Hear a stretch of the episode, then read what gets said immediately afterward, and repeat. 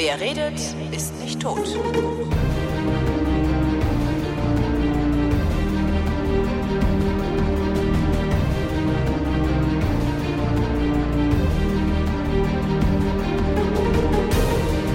Blitzbesuch bei Christopher Lauer, dem Abgeordneten im Berliner Abgeordnetenhaus für keine Partei. Für keine Partei. Wir haben es geschafft. Ich, wir haben dich aus der Partei gesendet. Ich bin aus der Partei. Du bist gestern, also wir zeichnen Freitag auf, du bist gestern am Donnerstag, den 19. September, 18. Verzeihung, 18. Genau, heute ist der 19. Heute stehen alle am Apple Store Schlange. Ja. Äh, am 18. aus der Piratenpartei ausgetreten und von deinem Amt als, äh, Fraktion, nee, als, äh, Als äh, Landesvorsitzender zurückgetreten. Ja. Warum das denn? Es ging. Also, nein, ist eigentlich eine blöde Frage. Ist einfach eine blöde ich, hätte, Frage, ist, also, ich hätte es genauso du, gemacht. könnt, du hättest genauso gut fragen können, warum erst jetzt? Naja, das hast du ja in der letzten oder vorletzten Sendung äh, ganz gut erklärt, dass du den, zumindest den Versuch starten wolltest oder versuchen wolltest, da eine vernünftige Struktur aufzusetzen. Ja, das Äh, habe ich- Das ist gescheitert? Das habe ich getan, das ist gescheitert. Woran ist das gescheitert? Ja, woran das jetzt konkret lag, ähm, ich habe einfach den Zustand auch des Berliner Landesverbandes da an der Stelle, glaube ich, unterschätzt. Unterschätzt oder überschätzt? Äh, sowohl als auch. Also es ist ja egal, von welcher Seite man das sieht. Also überschätzt quasi wahrscheinlich im Positiven und unterschätzt im Negativen. Also ich hätte ähm, da noch mehr, sag ich mal, Aktivität und Struktur erwartet und ähm, dadurch dann vielleicht auch eine Bereitschaft da an, an der Stelle meinen, äh, meiner Vorstandskollegen da irgendwie meinen Ideen bezüglich einer Professionalisierung der ähm, ähm, Partei und, und auch anderer Organisationen der Partei irgendwie zu folgen. Aber mir wurde da relativ schnell klar gemacht, ähm, dass es da irgendwie kein Interesse dran gibt. Ähm, was natürlich auch viel mit irgendwie so persönlichen Animositäten zu tun hatte, so weiß ich nicht, äh, das ist hier der Christopher und so. Also ich habe tatsächlich in dieser Partei einen Ruf weg und ähm, ich bin ja eigentlich, und das merkt man ja jetzt zum Beispiel auch in diesem Gespräch, also dass wir uns seit Jahren freundlich und höflich miteinander unterhalten können, äh, eigentlich ein recht umgänglicher Typ. Aber ich kann, und solche Situationen hatten wir dann auch im Vorstand, ich kann dann zum Beispiel nicht mit unseren Vorstandskollegen darüber diskutieren, ob man jetzt Rechnung bezahlt oder so.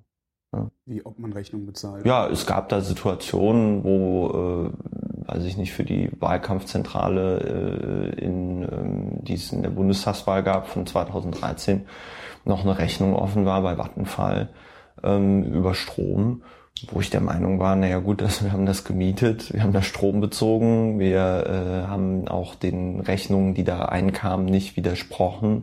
Und jetzt sollten wir die langsam mal bezahlen, weil sonst äh, hat das ja auch dann für den Landesverband Konsequenzen und ich dann da gegen eine Wand anrede von irgendwelchen Leuten, die der Meinung sind, nein, das sei eine unberechtigte Forderung und bla und pups und ich mir dann irgendwann so gedacht habe, Entschuldigung, aber wo bist du hier genau? Wo bist du hier gelandet?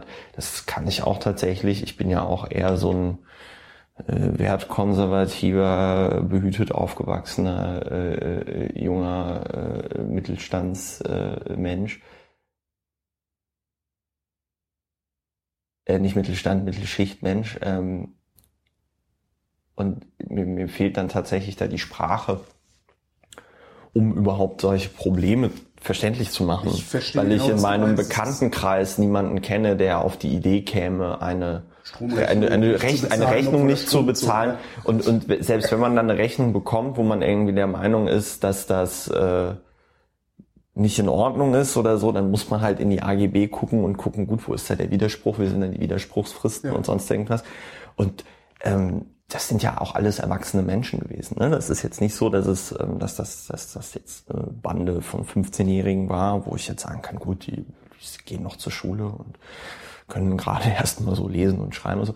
Und Wo ähm, das von außen oft so aussieht, und zwar über die gesamte Partei. ja gut, ähm, Du gelegentlich übrigens auch. Ich weiß, ich weiß, ich bin da ja auch kein Kind von Traurigkeiten. Ich habe das ja auch äh, oft genug, auch hier in diesem Rahmen ähm, äh, ähm, problematisiert, dass ich irgendwie gesagt habe, ich merke ja, was diese Partei in den letzten fünf Jahren auch zum Negativen aus mir gemacht hat.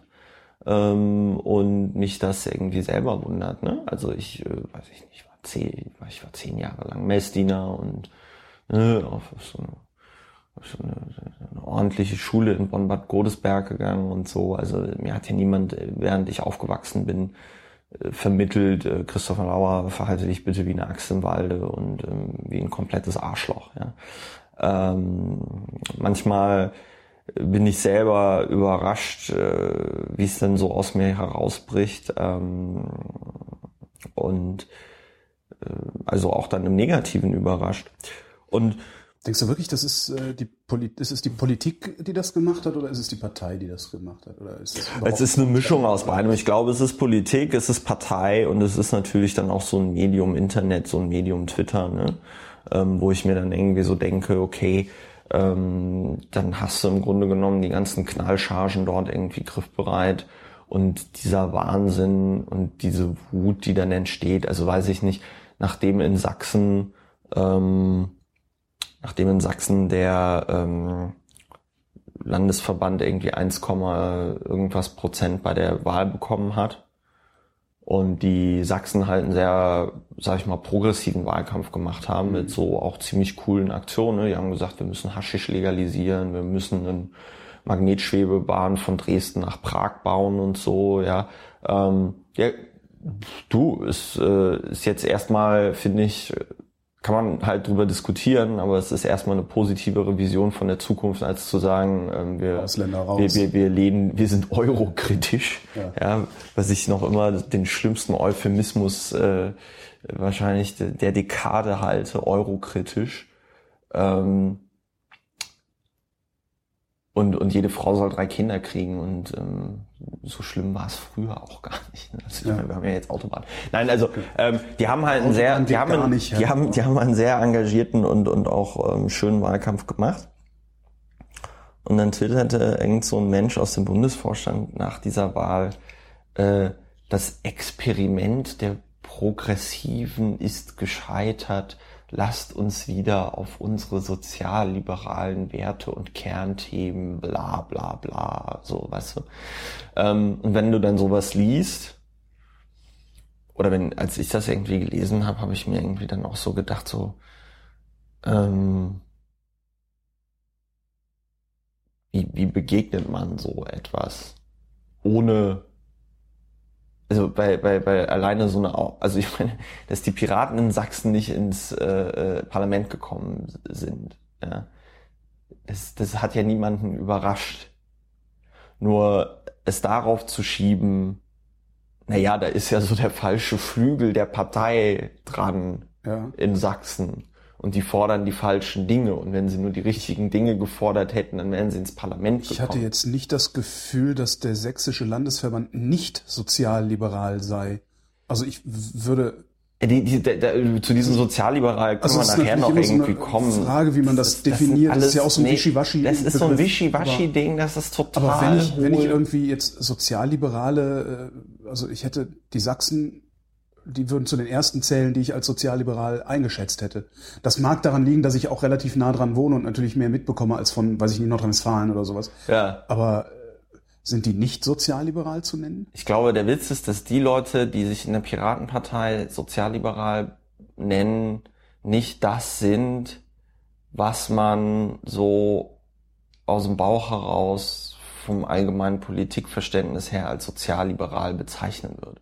Aber nennt sich der Berliner Landesverband nicht auch sozialliberal? Nee, eben nicht. Das ist halt der Witz. So Leute wie Stefan Körner nennen sich sozialliberal. So Leute wie Sebastian Nerz haben sich sozialliberal genannt. Ja.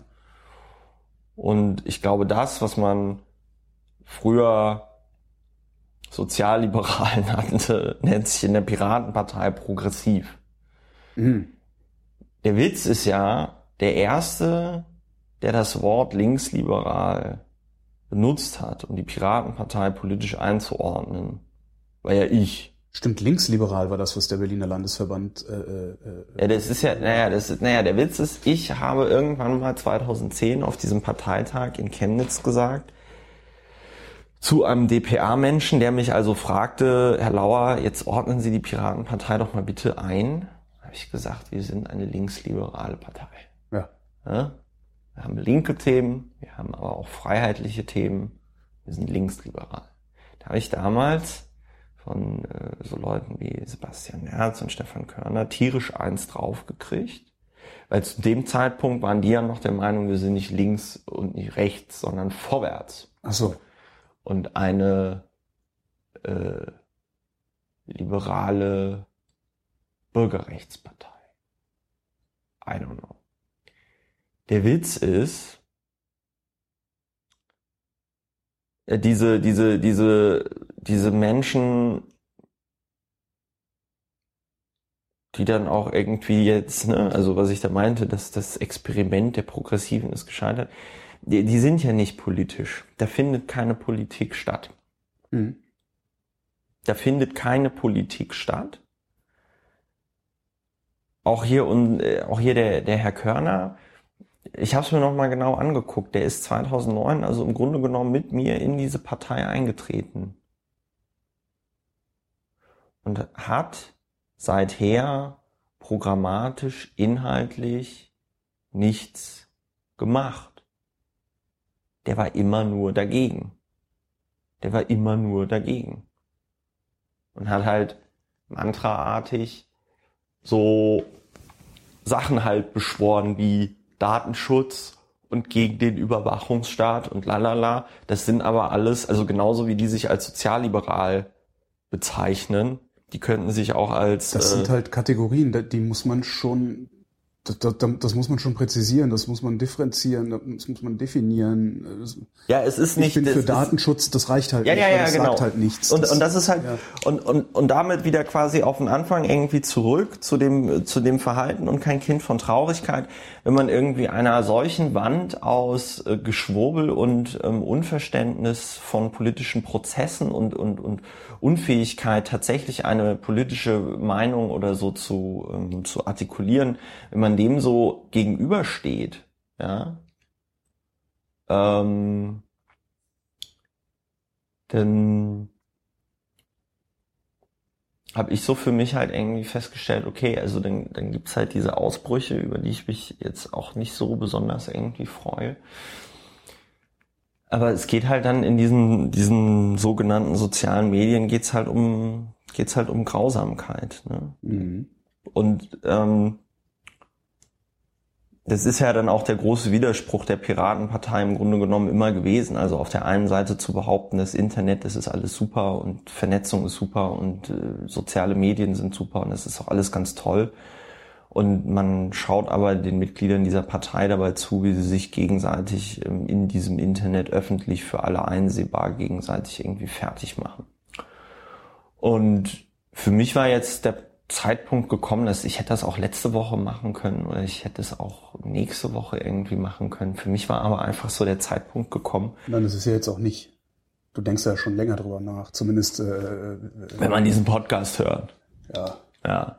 Der Witz ist, nachdem ich es gestern gemacht habe, habe ich einfach festgestellt, okay, emotional fühlt es sich gar nicht anders an. Also es ist jetzt nicht eine große Last von mir gefallen oder ein oder oder oder so das Gefühl von ach jetzt bin ich aber wieder frei oder Ja. so. Vielleicht dauert das auch so ein bisschen, weil ich meine, ich war jetzt halt fünf, ich war fünf Jahre jetzt Mitglied in dieser Partei, fünfeinhalb fast. Im Sommer 2009 eingetreten und die letzten fünf Jahre hat im Grunde genommen diese Partei jeden Tag mein Leben bestimmt. Jeden Tag. Und ich musste einfach auch irgendwie feststellen, so nach gestern so, naja, da, es fühlt sich nichts anders an und so. Und vielleicht war ich auch schon längst, vielleicht sogar schon seit Jahren so innerlich emotional ausgetreten aus diesem Verein. Kann es vielleicht auch an der mangelnden Struktur liegen, dass also das, es gibt ja kaum Identifikationsfähigkeit oder Identifikationsmöglichkeit mit der Piratenpartei. Also man kann sich so Ja. ein bisschen an so Themen, Ja, so, ja, an so. Kategorien, kann man sich orientieren, äh, äh, vielleicht noch an, an ein oder zwei Personen und ein oder zwei äh, wirklich konkreten Ideen, Fahrstuhl Ja. oder ÖPNV oder sowas. Aber es gibt jetzt nicht so, wie ich das bei anderen Parteien habe, ob ich da jetzt einverstanden bin oder nicht, so eine Wertewolke, an die ich mich andocken könnte. Kann es daran liegen?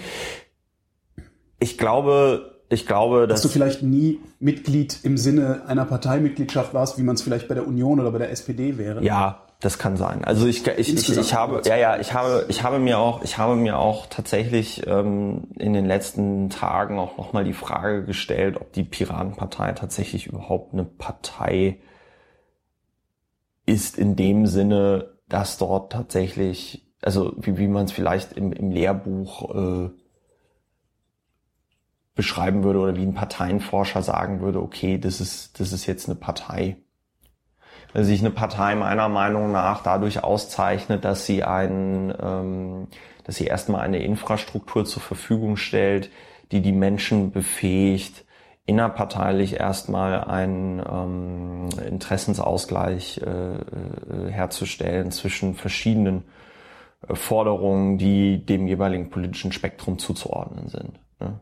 Hm. Also wenn jetzt, weiß ich nicht, die SPD als Partei, die sagt, sie ist äh, sozial und sie ist für die Arbeiterklasse. Gut, jetzt muss ich schon lachen. Aber ähm, so in der Den Theorie, kleinen den kleinen Mann und die kleine Frau, ne? Ähm, wenn, wenn, wenn, wenn man das so sagt, dass man dann sagt, okay, und in diesem Spektrum der Leute, die sich hinter diesem Gedanken vereinigen können, ja, da nochmal einen Interessensausgleich stattzufinden, stattfinden zu lassen und da, in, da Strukturen bereitzustellen. Und diese Strukturen müssen ja so sein, dass für jedes Mitglied klar ist, okay, was muss ich eigentlich tun, damit irgendwas passiert. Ja. Und das hast du bei den Piraten nicht. Und es ist auch nicht gewünscht, weil das ist dann die hohe Frustration gewesen, die ich irgendwie dann auch als Landesvorsitzender irgendwie hatte. So diese Idee, okay, jedes Mal, wenn ich jetzt gesagt habe, okay, Kinder, wir brauchen jetzt hier zum Beispiel einen geschäftsführenden Vorstand, weil das geht nicht, dass wir hier immer zu acht oder zu neunt irgendwelche administrativen Entscheidungen treffen oder so, ja. Ähm, ich bin auch tatsächlich zu den letzten Vorstandssitzungen nicht mehr gegangen, weil ich mir gedacht habe, ey, Entschuldigung, aber ich verbrate hier nicht meinen Sonntagabend, um eine Diskussion darüber zu führen, ob man jetzt 500 Euro für irgendeine Demo ausgibt oder so. Nicht nachdem auf diesem Landesparteitag im, im äh, März alle Leute gesagt haben, ja, wir wollen jetzt einen politischen Vorstand und wir wollen bla bla bla bla bla. Ja. Alle haben ja gesagt, wir wollen nicht mehr diesen, diesen Driss, Debattierclub, diesen Debattierclub über Standheizungen WG-Plenum. ja, sondern wir wollen irgendwie einen, einen politisch handlungsfähigen Landesverband haben. Und ich glaube, das ist natürlich auch ein Punkt, wenn es keine Strukturen gibt, dann fühlst du dich dem auch nicht so richtig zugehörig. Aber ich halt auch einfach feststellen musste, und ich meine, das hat man vielleicht, das war dann in einer gewissen Weise möglicherweise dann auch so meine, meine Abschiedsrede 2000, äh, das war jetzt erst vor ein paar Monaten hier in, in, in Halle auf dem Parteitag. Rede. Die Hallo München, die berühmte, die berühmte die Hallo München, die legendäre, Hallo München. ein Instant Classic, die Hallo München Rede. Ähm, das war ja dann nochmal so ein Moment, wo ich meinen gesamten Frust irgendwie so ausgeladen habe. Und alleine, dass es darauf dann keine richtigen Reaktionen auch gab, dass, dass, dass, dass, dass das einfach, dass einfach auf so einem Parteitag sowas stattfinden kann. Aber ohne dass das irgendeine Konsequenz hat. Egal für wen. Egal für wen. Außer dass es halt Leute gibt, die irgendwie sagen, "Hö, coole Rede oder "Hö, doofe Rede. Ja. Aber das zeigt ja dann auch so, wie dysfunktional der ganze Laden ist. Das heißt, ich habe mir tatsächlich die Frage gestellt, ist die Piratenpartei überhaupt eine Partei in dem Sinne, dass dort Leute äh, Anträge stellen, man Positionen entwickelt und diese Position nach außen hin vertritt. Und da bleibe ich hart. Das hat diese Partei mal in einer kurzen Phase zwischen 2000, naja, in einer kurzen Phase 2010, 2011 hat diese Partei das mal mal hingekriegt, ja, weil wir Liquid Feedback auf Bundesebene eingesetzt haben. Da hatten halt mal irgendwie in diesem Chaos Gewuselhaufen alle möglich, alle Mitglieder die Möglichkeit, ihre Anträge da reinzukippen. Da gab es klare Regeln. Und da gab es dann in Chemnitz einen Programmparteitag, wo nach einem halbwegs strukturierten Verfahren diese Anträge abgearbeitet worden sind. Mhm. Ja. Das war auch der erste Parteitag äh, in, ähm, äh, bei den Piraten, wo es ein Antragsbuch gab. Ja. Habe ich mich, habe ich mich halt damals drum gekümmert, als ich noch im äh, Vorstand war. Und das lief. Und da haben wir dann auch so Sachen beschlossen, die ein Recht auf sichere Existenz und gesellschaftliche Teilhabe. Mhm. Also das war wirklich noch so, das war wirklich jetzt so der Moment, wo ich so sage am ehesten, okay, da war die Partei tatsächlich eine Partei oder wo wir dann auch in Berlin als Partei handlungsfähig. Ja, als Partei handlungsfähig, wenn auch nicht so handlungsfähig wie jetzt vielleicht die CDU, aber zumindest, dass man da auch von außen drauf gucken konnte und nachvollziehen konnte, okay, die haben da dieses komische Internet-Dings und dann kippen die das da irgendwie rein und dann kommt das da raus und dann gehen die auf den Parteitag und dann stimmen die darüber ab und dann ist gut. Mhm. Das war noch irgendwie halbwegs. Dann geht's in die Ausschüsse. Ja. Das war noch halbwegs klar. Aber und, und in Berlin hat's halt auch funktioniert, weil hier Liquid Feedback als Meinungsfindungstool immer eine viel größere Rolle gespielt hat. Und wir dann 2010 in der Lage waren, auch ein ähm, Grundsatzprogramm äh, hier zu beschließen, was dann die Grundlage für die Abgeordnetenhauswahl 2011 war, für das Wahlprogramm auch. Da hat das noch funktioniert. Da gab es aber auch noch genug Leute, die daran geglaubt haben, die gesagt haben, ich arbeite damit, ich mache das, ich, ich, ich tue das. Und der Berliner Landesverband an der Stelle eben derjenige war, der es als einziger geschafft hat, aus sich heraus eben in ein Landesparlament zu kommen. Weil wir zu dem Zeitpunkt auch in einer gewissen Weise vorbereitet waren. Also das kam ja nicht alles irgendwie ähm, da kam ja nicht die, die, die Fee mit, mit dem Zauberstab und hat gesagt so, ach, wollt ihr in ein Landesparlament? Ach ja, wenn du jetzt so fragst, äh, auch gerne. Ne? Mhm. Sondern wir hatten bizarrerweise, ohne so richtig zu wissen, was wir da tun, hat eine, eine kleine Gruppe von Menschen in Berlin zum richtigen Zeitpunkt die richtigen Sachen gemacht und konnte zum richtigen Zeitpunkt die richtigen Sachen machen, weil wir da halt in Berlin von äh, 2009 bis 2011 halt dran gearbeitet haben. So. Ne, also es gibt ja immer so Leute, die dann sagen, zur richtigen Zeit am richtigen Ort. Ja, zur richtigen Zeit am richtigen Ort bedeutet nichts anderes als über Fähigkeiten zu verfügen, die man sich durch langes Training und Üben angeeignet hat, über Fähigkeiten zu verfügen, die einen dann zur richtigen Zeit am richtigen Ort das in die Lage äh, äh, äh, zu versetzen, das Richtige zu tun. Ja. ja? Türen gehen halt nur auf, durchgehen muss man selber. Ja, ja, ja, ja genau. Beziehungsweise man muss auch erstmal sehen, ah, da ist ja eine Tür. Ne? So. Und ich glaube, dass, nicht ich glaube, sondern es ist so, dass das in dieser Partei nie entsprechend gewürdigt worden ist.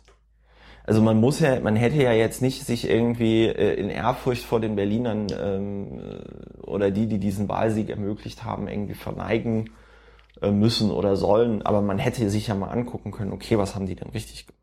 Hm. Und in dieser apolitischen Verstrahltheit haben dann wahrscheinlich genug Leute in dieser Partei, wahrscheinlich auch in äh, Stefan Körner und wie sie alle heißen, gedacht, ja, ja, das geht jetzt ewig so weiter. Ja? Sah ja auch für einen kurzen Moment so aus. Also ja, diese, ne? gut. Was also war, wie, was war das für ein Umfrageergebnis? Nein, wir hatten, wir hatten, wir hatten bundesweit waren wir mal bei 15, 13, 13, bei 13 Prozent. In Berlin waren wir mal bei 15 Prozent in den Umfragen. Ähm, und äh, wir haben wir haben, ja, wir waren lange Zeit auch relativ stabil da in diesen Umfragebereich. Und klar, da haben dann wahrscheinlich einige Leute irgendwie gedacht, so, äh, ja, cool, dann sind ja. wir demnächst alle im Bundestag. Sah so aus. Ja, sah so aus, aber nur von außen, weil wenn du dir das von innen irgendwie angeguckt hast, dann war schon irgendwie 2011 klar. Mhm. Oh, also so ein Bundestagswahlkampf ist halt noch mal was anderes. Und den muss halt eine Partei aus sich heraus ähm, bestreiten können und nicht, weil es da gerade gute Medienberichterstattung gibt. Ja, und dann hat man halt irgendwie gedacht, das geht jetzt irgendwie so weiter und dann sind wir halt noch in drei andere Landesparlamente eingezogen und hat halt gedacht, na ja, das ist halt so, äh, weil, weil klar, die Leute erkennen jetzt, dass äh, das so toll ist mit den Piraten und bla bla bla. Aber es war halt eine Stimmung, das ist genau wie mit der AfD im Moment. Deswegen bin ich bei der AfD auch irgendwie ziemlich beruhigt, weil die natürlich auch keine Vernetzung in die Gesellschaft hinein haben. Aber sie haben Geld und sie haben Struktur. Ja, sie haben, sie haben, sie haben Geld und sie haben Struktur. Aber sie werden Zumindest akzeptieren sie, dass es äh, einen Führer gibt oder einen, ja, einen, einen, sie, Moment, ja, ja, aber sie haben, sie haben, sie haben, sie haben Geld und Struktur, alles schön und gut. Aber sie haben ähm, sie haben keine Vernetzung in die Gesellschaft hinein. Sie haben keine Vernetzung in die, und mit Vernetzung in die Gesellschaft hinein meine ich jetzt, dass es, weiß ich nicht, bei der CDU in Berlin, ja, weiß ich nicht, in so Hochburgen wie äh, Steglitz-Zehlendorf oder Reinickendorf, hm. da sagen die halt ganz klar, es darf hier keinen Verein geben, wo im Vorstand nicht mindestens ein CDU-Mitglied ist. Mhm. Fertig. Das meine ich mit Vernetzung in die Gesellschaft. Ich meine jetzt nicht, dass du irgendwie Cash äh, äh, bekommst und es ist ja auch noch fraglich bei diesen ganzen Modellen, die die AfD da fährt, ähm, ob das überhaupt äh, konform geht mit der Parteienfinanzierung, wenn man das mal alles irgendwie ordentlich prüft.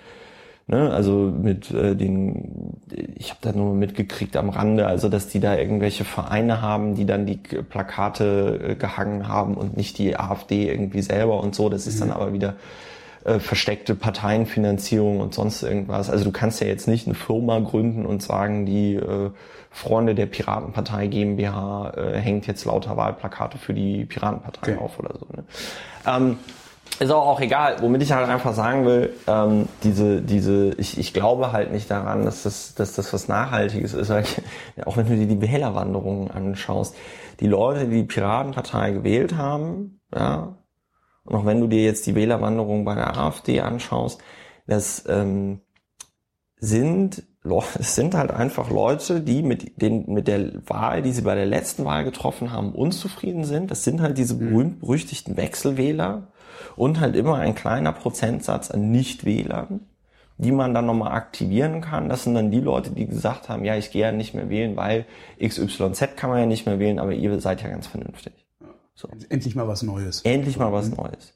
Das ist aber von der Wählerklientel kein nachhaltiges, das ist halt keine nachhaltige Gruppe von Menschen, die sich da mit einer Partei oder einem Zusammenschluss irgendwie äh, äh, identifizieren. Wobei die, die Menschenverachtung, die die AfD äh, propagiert, vor allen Dingen auch unterschwellig propagiert. Äh, ja. Da könnte ich mir schon vorstellen, dass das eine, dass das ohne weiteres auf, auf so ein auf so einen Humus von, keine Ahnung, acht Prozent fällt oder sowas. Also dass du mit, mit diesen, mit diesen billigen, äh, ja, eigentlich impliziten Ausländer raus Parolen ja. immer über die fünf Prozent Hürde kommst.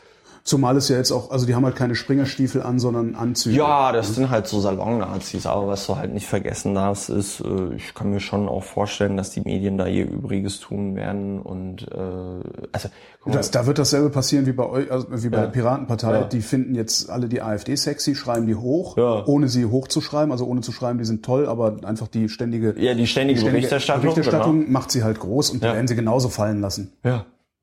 Ja. Ja. Davon gehe ich mal schwer aus. Es sei denn, du hast, also was natürlich auch noch sein kann, es gibt ja doch diverse Publikationen, auch große Publikationen in der Bundesrepublik, die äh, durchaus den zumindest den Eindruck erwecken, dass sie, dass sie äh, ein Gesellschaftsbild haben, das dem der AfD doch sehr ähnlich ist. Ach, aber wenn ich mir jetzt zum Beispiel anschaue, äh, wie sich da Kai Diekmann mit äh, hier Herrn Lucke äh, auf Twitter irgendwie. Das gucke ich mir nicht an. Ich ertrage Kai Diekmann nicht.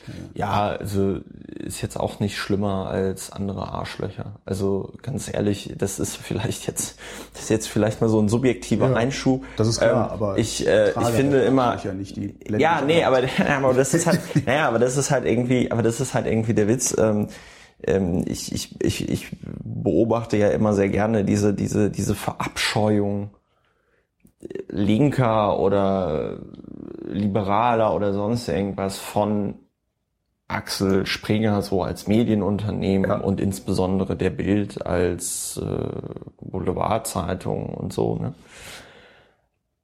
Das ist, das ist das ist alles schlimm, ja.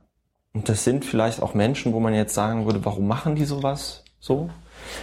Aber der Witz ist halt, und das ist jetzt vielleicht so ein bisschen Zynismus nach fünf Jahren ähm, Partei und nach, ähm, nach äh, drei Jahren Parlament. Ähm, ich kenne jetzt keinen anderen Bereich in der Gesellschaft, wo es anders ist. Das ist richtig. Sondern der einzige ja, was, Unterschied. Was ich problematisch finde, also wenn ich mir zum Beispiel ähm, das Personal bei der Welt angucke, was ja, auch ein Axel Springer Medium ist, ähm, die tun nicht so, als wären sie die lustigen, freundlichen, progressiven Knuddelbären. Ja. Das Problem habe, das ist aber tatsächlich mein Kai Diekmann Problem. Das ist ein rein persönliches Problem. Ja. Also ich finde diesen Mann ich finde den in, in einem Maße bigott, dass ich den tatsächlich aus meinem Alltag ausblenden muss, weil ich mich sonst fürchterlich aufrege. Und ich habe halt keinen Bock, mich aufzuregen, schon gar ja. nicht über so ein. Das ja. ist so dieses, also dass die Bildzeitung existiert, ist das, das ja. ne, enteignet Springer und so, das ist halt Quatsch. Ja. Weil das Ding, wenn das Ding angreifbar wäre, also die machen halt so gesehen einen guten Job, sie machen nämlich ihre, ihre Kampagnen weitgehend unangreifbar. Ja. Wenn sie angreifbar wären, dann würde man die äh, mit, mit juristischen Mitteln ganz schnell in die Knie zwingen. Ja gelingt halt nicht. Und es, also, ja, aber wo und, es, und es ist halt auch niemand verpflichtet, das Ding zu kaufen. Das ja, muss man halt auch immer wieder sagen. Äh, sehen, ne? Und ja, auch also, das. Und, und ich muss halt, und ich, was ich halt sagen will, ähm, diese, diese Bigotterie, die du jetzt irgendwie bei Karl Diekmann irgendwie siehst, ähm, äh, die sehe ich halt dann zum Beispiel bei so einem Medium wie der, wie der, wie der, wie der Taz äh, oder anderen eher linken Geschichten ja. auch und da finde ich sie halt viel furchtbarer, ja, weil ähm, weil die tun so, als wären sie in Ordnung. Diekmann tut wenigstens gar nicht so, als wäre er in Ordnung. Das stimmt. Ja, das der, ist halt dem, dem der, ist halt klar, dem ist halt klar, dem ist halt klar, das ist ein das ist eine Publikation, mit der muss man Geld verdienen, ja. Ähm, ich, und, und natürlich ist das irgendwie scheiße, aber was die, weiß ich nicht, was die Taz zum Beispiel im Bundestagswahlkampf mit ähm, Philipp Rösler abgezogen hat mit diesem Interview, dass ein, ein, ein, ein also an, an, an ich weiß gar nicht, wie man das nennen soll, an, an, an Ausländerfeindlichkeit und, und Menschenverachtung nicht zu das, äh, überbieten. Wo sie nur ja, die Fragen wo sie, abgedruckt Genau, wo sie nur die Fragen wollte. abgedruckt haben, wo sie geschrieben haben, so, ähm, ähm, also wo man ja sagen muss, äh, äh, Philipp Rösler ist ein Deutscher, er ist deutsch sozialisiert, ja, ja, äh, ja er ist deutsch und er äh, ist halt irgendwie äh, gebürtig so aus, wohl aus dem aus dem Viet, Viet, Vietnam. Ne? Er sieht, sieht jetzt genau so aus wie ein genau, er sieht jetzt nicht genau, er sieht jetzt nicht so aus wie aus so einem Rasselehrebuch ähm, genau. aus den 30er Jahren, sondern er sieht halt aus wie ein Vietnamese, weil seine Eltern wohl Vietnamesen sind. Ähm, und dann kommt die Taz und fragt ihn so Sachen wie Herr Rösler, Sie haben sich jetzt erst mit äh, so und so viel 40 Jahren dazu entschieden, zum ersten Mal das Land Ihrer äh, Eltern zu besuchen, auf Drängen ihrer Frau. Warum interessiert sie das Land ihrer Eltern nicht? Ja? Oder äh, äh, hier, ähm, wenn Herr Brüderle da über den Bambus spricht, der äh, Dings, das ist doch eine Anspielung auf Sie. Sie sind doch ein Asiate und so, ja. Also unterstes Niveau. Solche Aha. Fragen würde noch nicht mal irgendwie die Bildzeitung stellen, ja unterstes Niveau, aber die Tats mit einem, mit einem, mit einem Duktus, mit einem Habitus, so, ach ja, wir sind die Guten und wir machen das alles so toll. Und dann im gleichen Bundestagswahlkampf ein, äh, ein, ein, ein so ein Gefälligkeitsinterview mit Claudia Roth. Äh, Frau Roth, Sie wären doch auch eine tolle Bundespräsidentin und dann so sinngemäß Claudia Roth, ja stimmt, da haben Sie schon recht. Ne? Also so, Ähm, gut, und, und, und, das, und das ist mein, und das ist mein mhm. Problem. Weil die Bild-Zeitung wenigstens dann auch noch so Kampagnen fährt, äh, hier wie äh, nie wieder Judenhass und so, ja. Ja, also, aber gleichzeitig die, die Moslems äh, äh, in die Ecke stellt. Ne? Ist halt, ist halt die Bigotterie, das ist halt das Problem. Also die, die sind halt. Ja, ich glaube, da kann man sich aber auch stundenlang das. Äh, nee, da kann man sich, da kann man sich, da kann man sich halt stundenlang, da kann man sich halt stundenlang drüber das, unterhalten. Was ich, was, was ich durchaus zugestehe, auch der Bildzeitung und diesem ganzen Boulevard, also es gibt ja auch durchaus noch ganz, also nee, es gibt eigentlich keine äh, anständigen Boulevardzeitungen. Die müssen wahrscheinlich immer ein bisschen auch im Schmutz in, in, in der Gosse äh, wühlen, weil da sind deren Geschichten. Das ähm, ist ein bisschen wie der Unterschied zwischen äh, SPD und CDU, den ich seit ja. vielen Jahren sage. Die CDU ist böse. Ja. Und ich kann das exakt abgrenzen, wo sie wie böse ist. Die SPD ist mindestens genauso böse, aber die tut immer so, als wäre sie es nicht. Ja. Und das ist das, was man den Springer-Publikationen immer hinzubilligen muss. Die sind evil, aber die stehen auch dazu, dass sie evil sind. Ja. Da kommt jetzt nicht irgendwie. Äh, äh ja, die, der, der, der äh, kommt, da kommt kein bescheuerter ideologischer Überbau so von wegen bla bla bla bla bla. So. Ja, ist halt Konservative. Ne? Konservative halt haben keine Ideologie. Ja. Noch nie gehabt. Und äh, naja, das würde ich so jetzt auch nicht sagen, aber ich will einfach darauf hinaus, weil wir waren ja bei der Frage, was passiert dann mit der AfD, beziehungsweise ja. was kann man eigentlich aus der Piratenpartei in Bezug auf die AfD irgendwie lernen. Ähm, ich glaube halt, dass das genau so passieren wird wie bei den Piraten, dass äh, die, die werden jetzt noch ein Jahr gehypt oder ein halbes Jahr. Und du kannst davon ausgehen, dass äh, noch zur Bundestagswahl werden so die noch mal, glaube ich, da werden die Blätter noch mal aufdrehen und noch mal schön viel AfD berichten weil es ja auch irgendwie geil für die Presse ist, wenn die über die 5%-Hürde und in den Bundestag kommen. Nee, ist es nicht geil. Also es wäre für die, also ich glaube halt schon, dass die äh, CDU das jetzt mal so zur Kenntnis genommen hat und mhm. die werden jetzt aber, denke ich, äh, ganz klar in die Medien hineinwirken und äh, sagen so, nee Leute, also äh, das geht jetzt mal nicht. Und, ah, die äh, CDU muss, muss ihren rechten Rand wieder einfangen, ne? Ja, das kriegen die ja auch, das kriegen die ja auch im Zweifelsfall wieder hin. Vielleicht müssen die so jemanden wie Roland Koch reaktivieren. Der soll ja eigentlich ein ganz netter Mensch sein. Äh, und dann halt immer nur im Wahlkampf. Im Wahlkampf, eh nichts mehr zu tun. Im Wahlkampf, Im Wahlkampf so Scheiße fordern, die er dann eh nicht umsetzt. Ja. Damit er dann fünf Jahre Ruhe hat. Nein, aber ähm, und das und das ist halt und das ist halt das Interessante bei den das ist halt das Interessante dann bei den Piraten irgendwie gewesen. Es gab diesen Moment, wo wir tatsächlich sowas wie eine Partei waren. Das war 2010, 2011. Und dass dann durch diesen Wahlerfolg, und genau dasselbe wird ja jetzt wahrscheinlich auch der AfD passieren, genau durch diesen Wahlerfolg 2011 dann so unfassbar viele Menschen angezogen worden sind, und so einen Mitgliederansturm kannst du ja nur bewältigen, wenn du die entsprechenden Strukturen hast, in die du diese Leute integrieren kannst. Ja. Und wenn du diese Strukturen nicht hast, und das war ja in Berlin der Fall, dann hast du da auf einmal lauter Leute sitzen, die jetzt Parteimitglied sind, die jetzt nicht wissen, wo links und wo rechts ist, weil es keine Strukturen gibt. Und dann ist das Ganze eigentlich zum Scheitern verurteilt. Ja.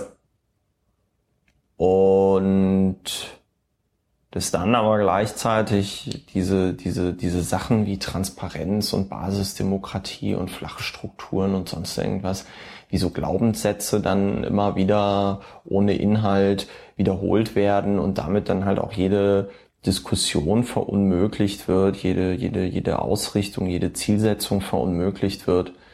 Ähm, das macht's halt, das macht's halt echt schwierig als Partei und ich glaube, für mich war dann jetzt einfach so, ja, das war dann wahrscheinlich mit dieser, mit dieser Vorsitzgeschichte und dieser Vorstellung, dass ich dann aus diesem Amt heraus dann noch irgendwas tun könnte, ähm, war vielleicht so der letzte Versuch von mir nochmal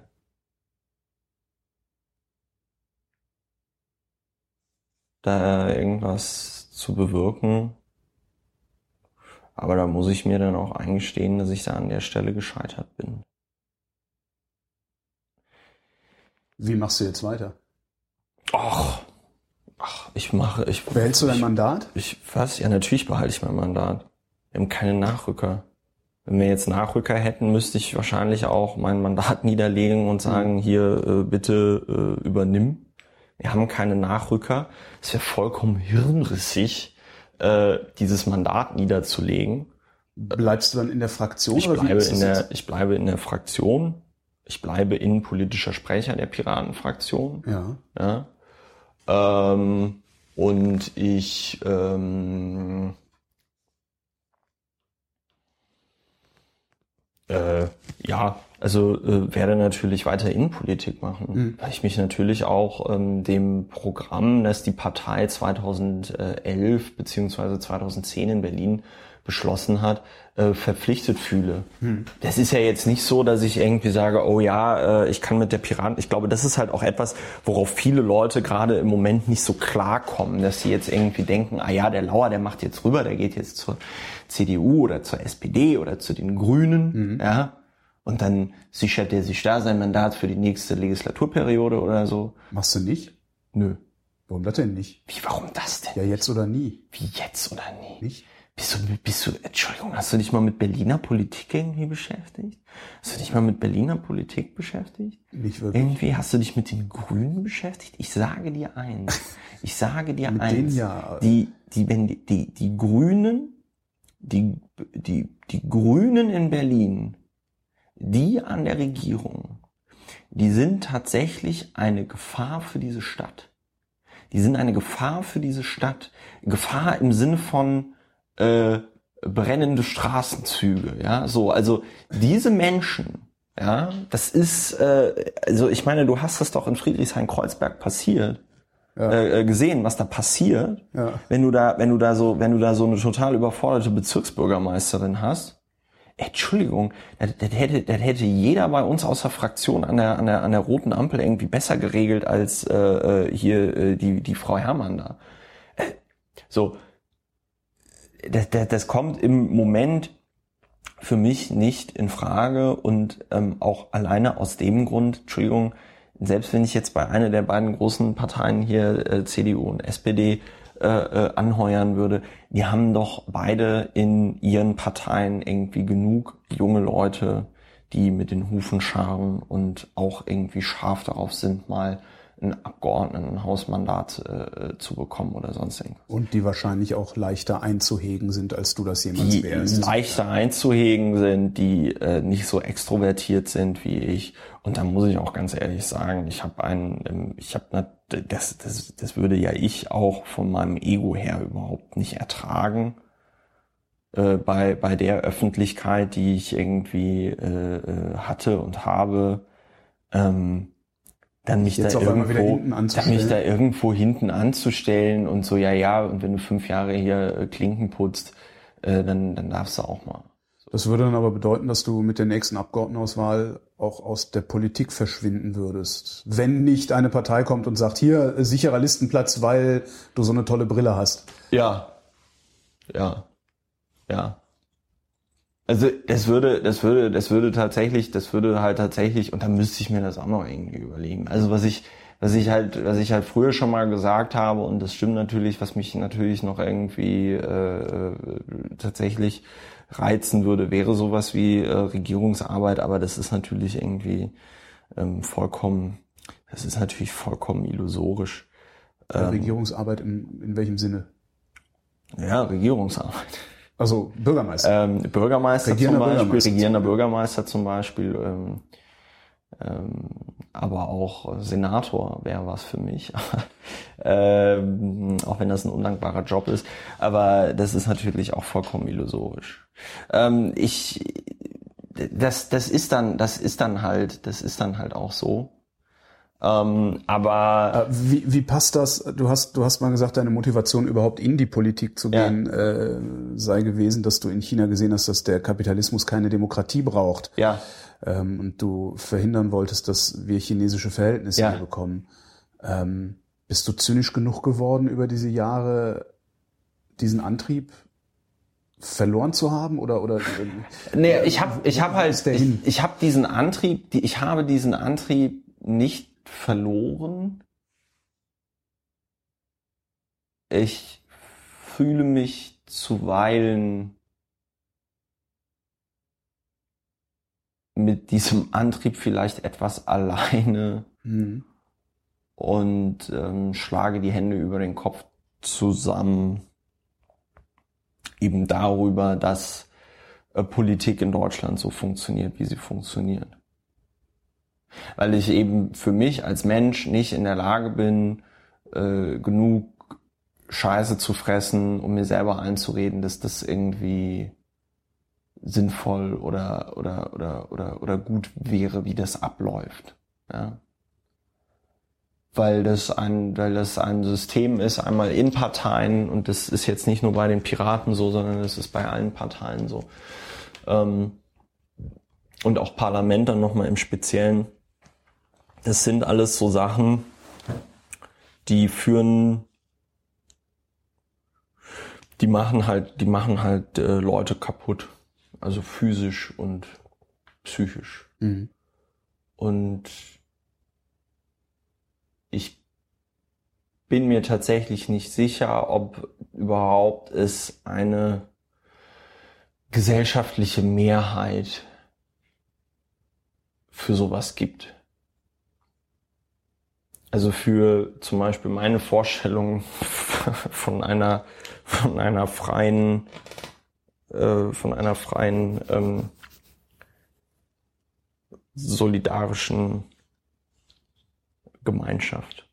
Weil das in, weil das in der Politik zu, oder in diesem durchprofessionalisierten Politikbetrieb, wie wir ihn haben, weil das alles, ähm, weil das alles irgendwie hohle Phrasen sind. Mhm.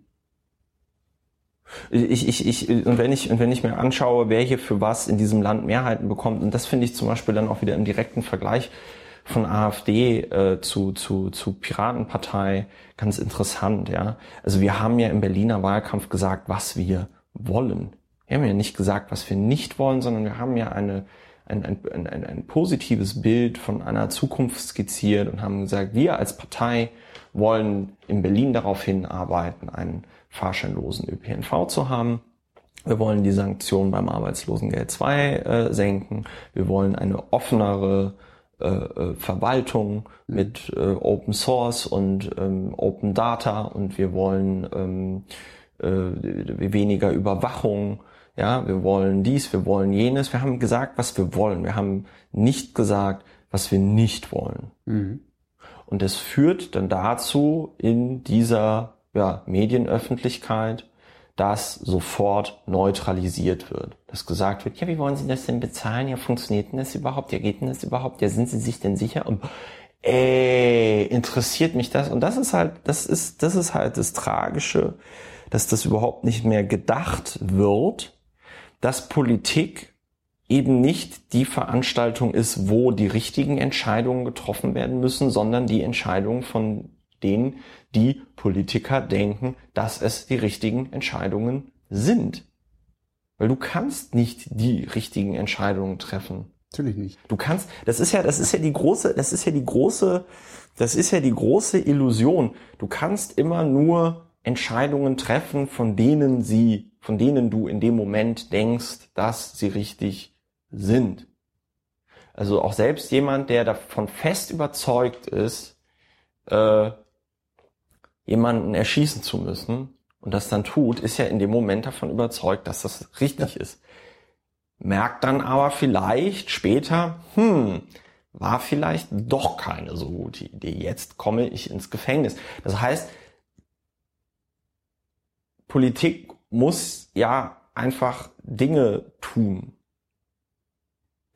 Und worauf sich Politik beschränkt im Moment, ist halt so zu tun, als täte man was. Bei der, beim brutalst möglichen Ignorieren der tatsächlichen Probleme. Also ich war ja zehn Tage, habe ich bei der Polizei hospitiert. Ja bin da auch gestern im Plenum ordentlich ausgerastet, weil wir, ähm, weil wir über eine Verschärfung des allgemeinen Sicherheits- und Ordnungsgesetzes gesprochen haben. Und die Polizei in Berlin pfeift halt echt auf dem letzten Loch. Ne? Das heißt, du kannst Gesetze verschärfen, wie du willst. Es gibt keine Exekutive, die die durchsetzen könnte. Ja. Ja. Ja. Ja. Wir haben, wir haben, ich war hier in, in der Direktion 3, das ist äh, Mitte Wedding. Ähm, in der Direktion 3 gibt es zum Beispiel den Abschnitt 32, der fackelt ein Drittel aller Versammlungen in Berlin ab. Musst du überlegen, ne? wir haben 36 Abschnitte Mhm. und ein Abschnitt davon muss sich um ein Drittel aller Demonstrationen in Berlin kümmern. Das sind, Weil sieb- halt alle immer in Mitte das sind, ja, das sind 17.000 Stunden extra. Diese Nur, 17, äh, 17.000 Personenstunden oder 17.000 Stunden mal Personen? nee, nee, die sich kümmern?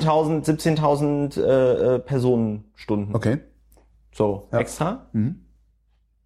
Das geht aber in kein Personal, Ja, natürlich müssen Material, 17.000 Personenstunden sein. Das Jahr hat ja immer. äh, äh, äh, es geht halt in kein Konzept, in kein Personal, Material, sonst was Konzept ein.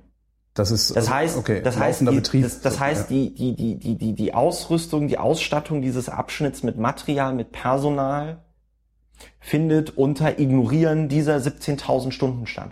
Das heißt, sie sind im Grunde genauso gut ausgestattet wie ein gleich großer Abschnitt in Schöneberg. Ja, Okay. ja. So. Die, die kriegen, Warum tritt dann der regierende Bürgermeister zurück und nicht der Innensenator?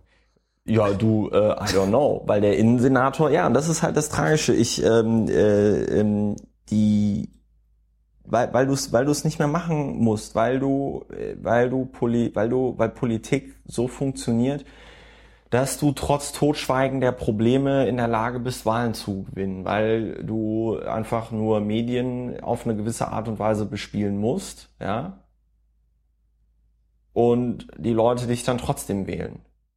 Das heißt, es ist letztendlich ein Presseversagen.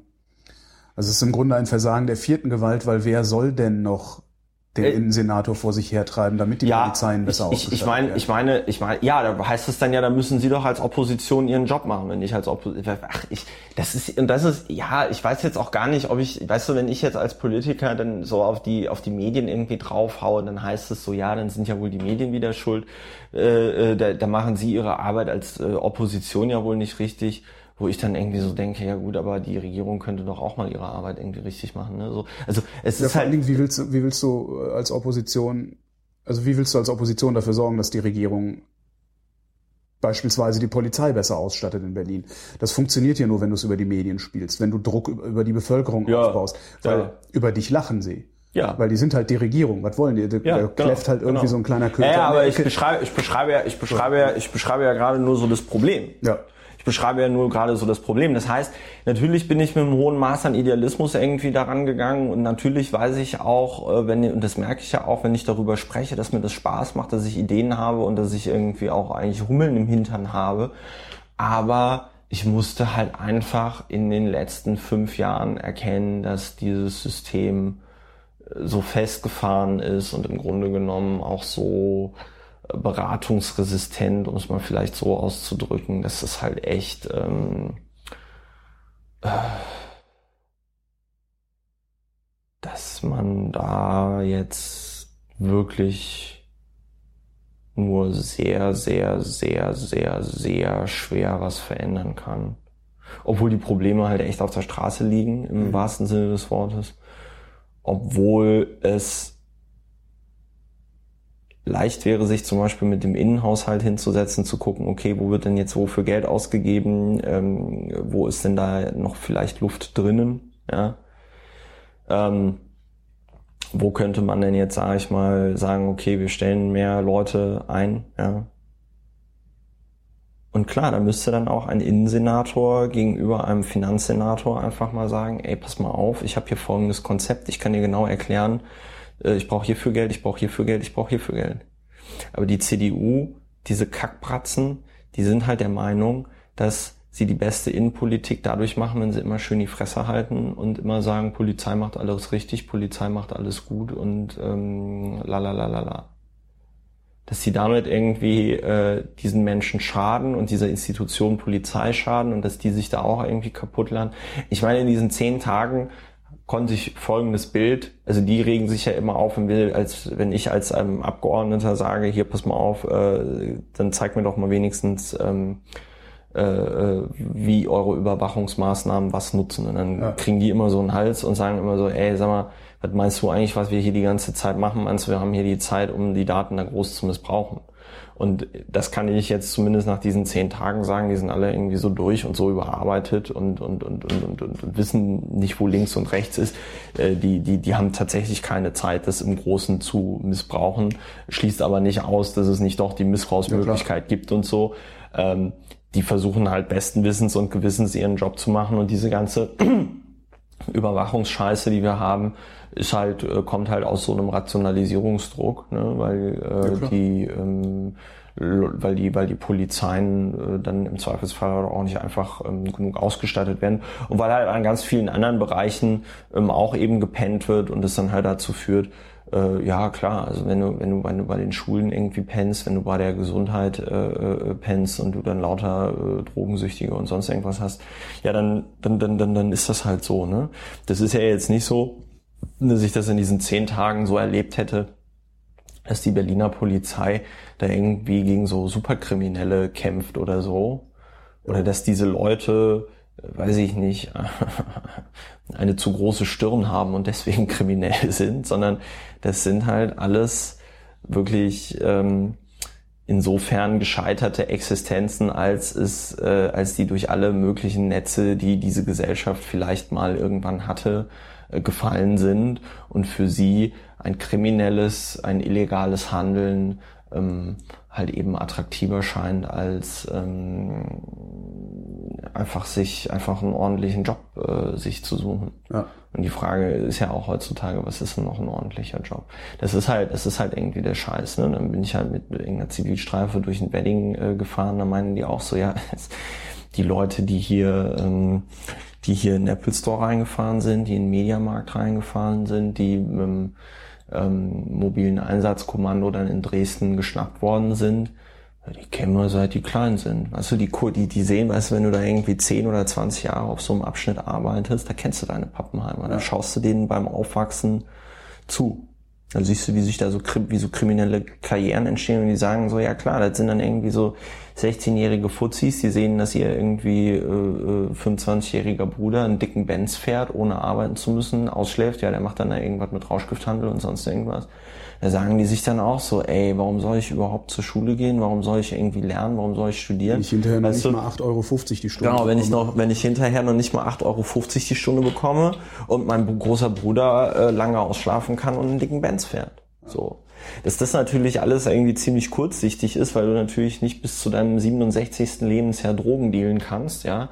Äh, darüber machen die sich halt keine Gedanken. Und das wäre dann die Bildungsmisere, also die Gedanken. Ja, nicht nur, nicht nur Bildungsmisere, es wird wahrscheinlich auch, die werden wahrscheinlich auch irgendwann mal auf irgendeine Schule gehen oder gegangen sein, wo ihnen ein Lehrer sagt, nein, Drogenhandel ist vielleicht nicht so gut. Aber ich meine, ich kenne das auch nur aus so bizarren Dokus, wenn du dann irgendwie auf der Hauptschule äh, äh lernst, im Mathematikunterricht, äh, wie du die Größe einer Wohnung ausrechnest, damit du äh, unter der Quadratmeterzahl bist, die du noch haben darfst, um beim Arbeitsamt ein, äh, eine Bedarfsgemeinschaft für Arbeitslosengeld 2 anzumelden, dann denke ich mir so, ja, geil. Also wenn man mir auf der Schule beigebracht hätte, also mich vorbereitet hätte ähm, für ein Leben in Arbeitslosigkeit, äh, dann wäre ich wahrscheinlich auch nicht auf die Idee zu kommen, äh, gekommen, nach Berlin zu ziehen und zu sagen, ich werde jetzt reich und berühmt oder so. Ja? Mhm. Ähm, und das ist das, das ist das Frustrierende. Dafür habe ich aber auch noch keine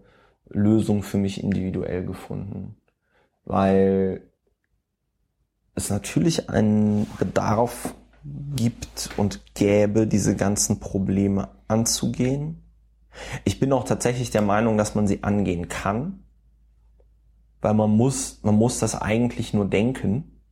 Also in dem Moment, in dem du in der Lage bist, es zu denken, bist du auch in der Lage, es zu machen und, und irgendwie umzusetzen.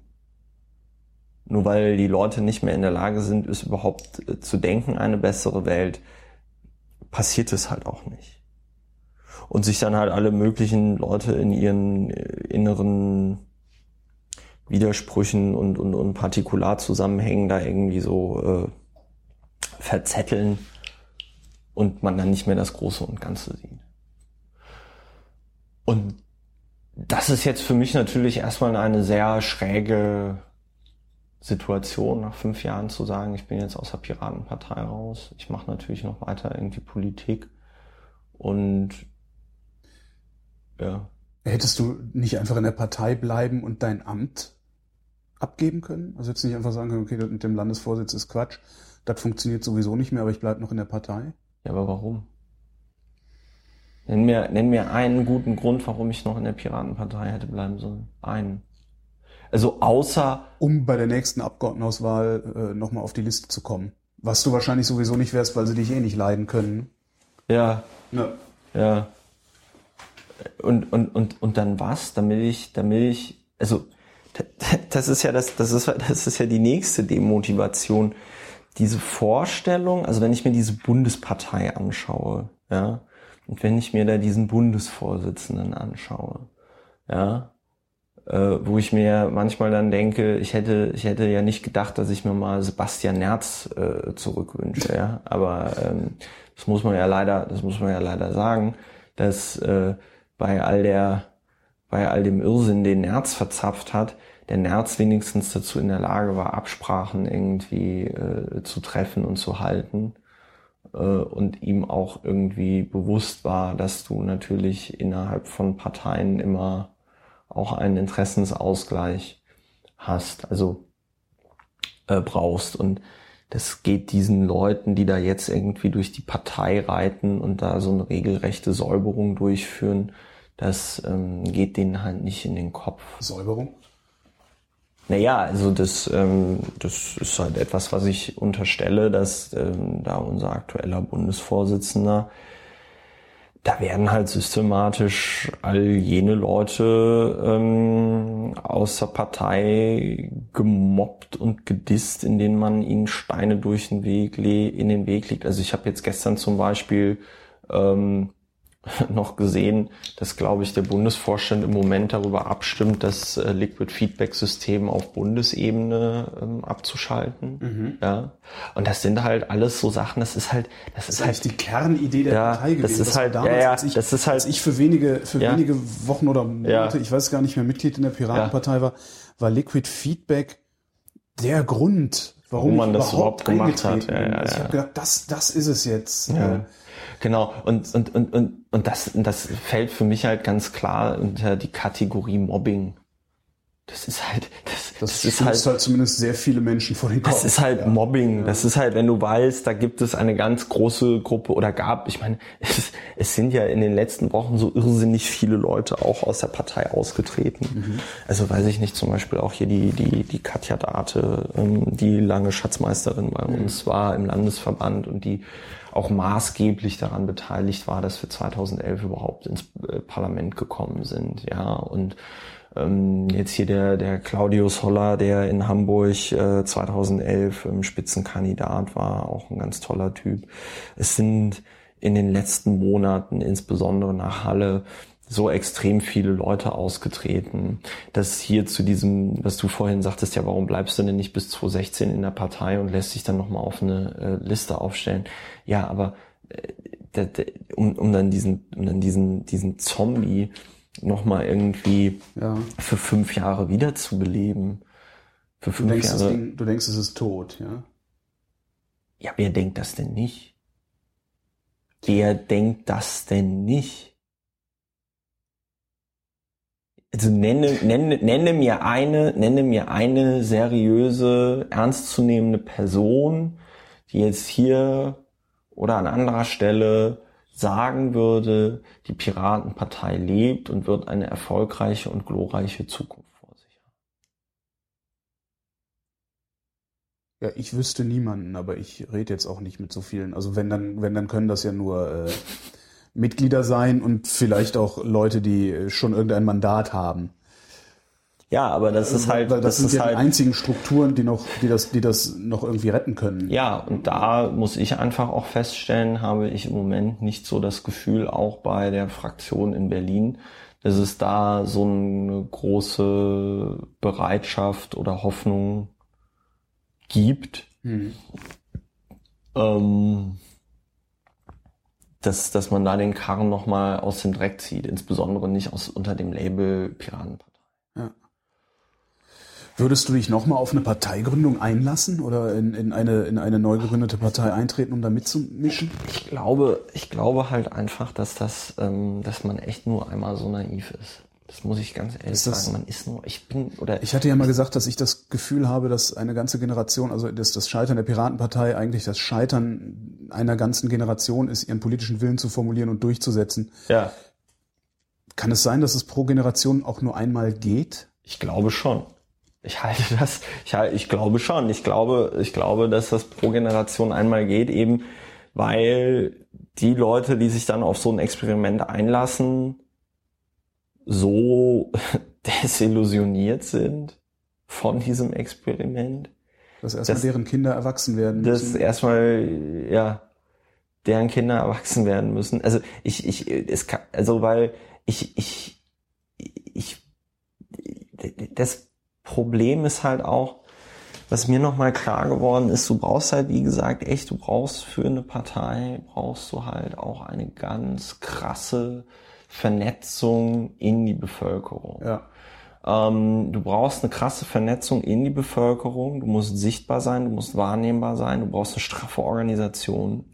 Du brauchst, äh, Du musst vor allen Dingen auch ein konkretes Problem, glaube ich, lösen. Du Das musst- haben die Grünen damals gemacht. du musst- Man konnte im ja. Rhein nicht schwimmen. ja, ja, So. du, du, du musst ein, genau, du musst ein konkretes Problem lösen können. Und da hast du beim Internet natürlich äh, die, die, das ganz große Problem, dass du, äh, dass es alles so, so, so, so unanfassbar ist, selbst Mhm. nach diesen ganzen äh, äh, Aufdeckungen. Nein, und das ist ja auch das Problem ist, also das, das Problem mit dem Internet ist einfach, es ist viel zu abstrakt. Brauchen wir gar nicht zu diskutieren. Es ist zu Ja. abstrakt. Das funktioniert ja für jeden. Ja. Facebook funktioniert, Amazon Ja. funktioniert, eBay funktioniert. Ja. What else do Ja, you want? und der Punkt ist halt, und der Punkt ist halt diese, diese Diskussion, die man dann in irgendwelchen Feuilletons führt oder weiß ich nicht, letzten Freitag eine sehr schöne Veranstaltung, äh, Sans Souci hier, M100 äh, Media Kolloquium, ähm, wo dann auch die äh, Shoshana Zuboff gesprochen hat. Ähm, ähm, und die hatte dann einen sehr guten Punkt, weil sie immer von von von von Declaration sprach, also äh, äh, Deklaration. Also sie sagte, dass dass dass das Formen von Realität durch Deklaration, also dass du etwas sagst und das ist das, was ich auch vorhin meinte, mit du denkst etwas und du, du dadurch wird es, ja. Und ähm, du hast halt, du hast halt das Problem, wenn du gegen etwas bist, und das ist ja genau das Problem, was die Piratenpartei dann immer hatte. Wir, wir waren immer gegen Überwachung, wir waren immer gegen äh, äh, Bla und Pups. Ja. Dann redest du ja noch immer über diese Sache, gegen die du irgendwie bist. Und du hast halt keinen Gegenentwurf, der so sexy ist. Nur dagegen sein reicht halt nicht. Das ja, ist ja, gar ja, so. Und, und da sagte, gibt es genau. Dinge, da Ja. reicht es. Ja, und das ist halt der und das, und das ist halt der, und das ist halt der Witz, was wäre denn der Gegenentwurf zu Internet? Kein Internet.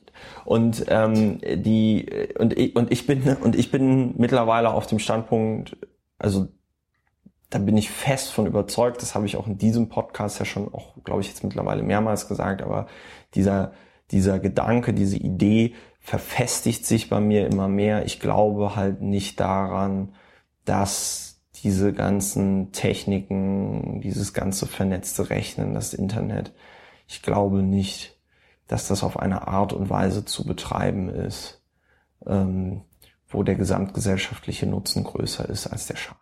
Ich glaube es einfach nicht mehr. Ich glaube es einfach. Ich habe jetzt auch bei dieser bei dieser Apple Watch Präsentation.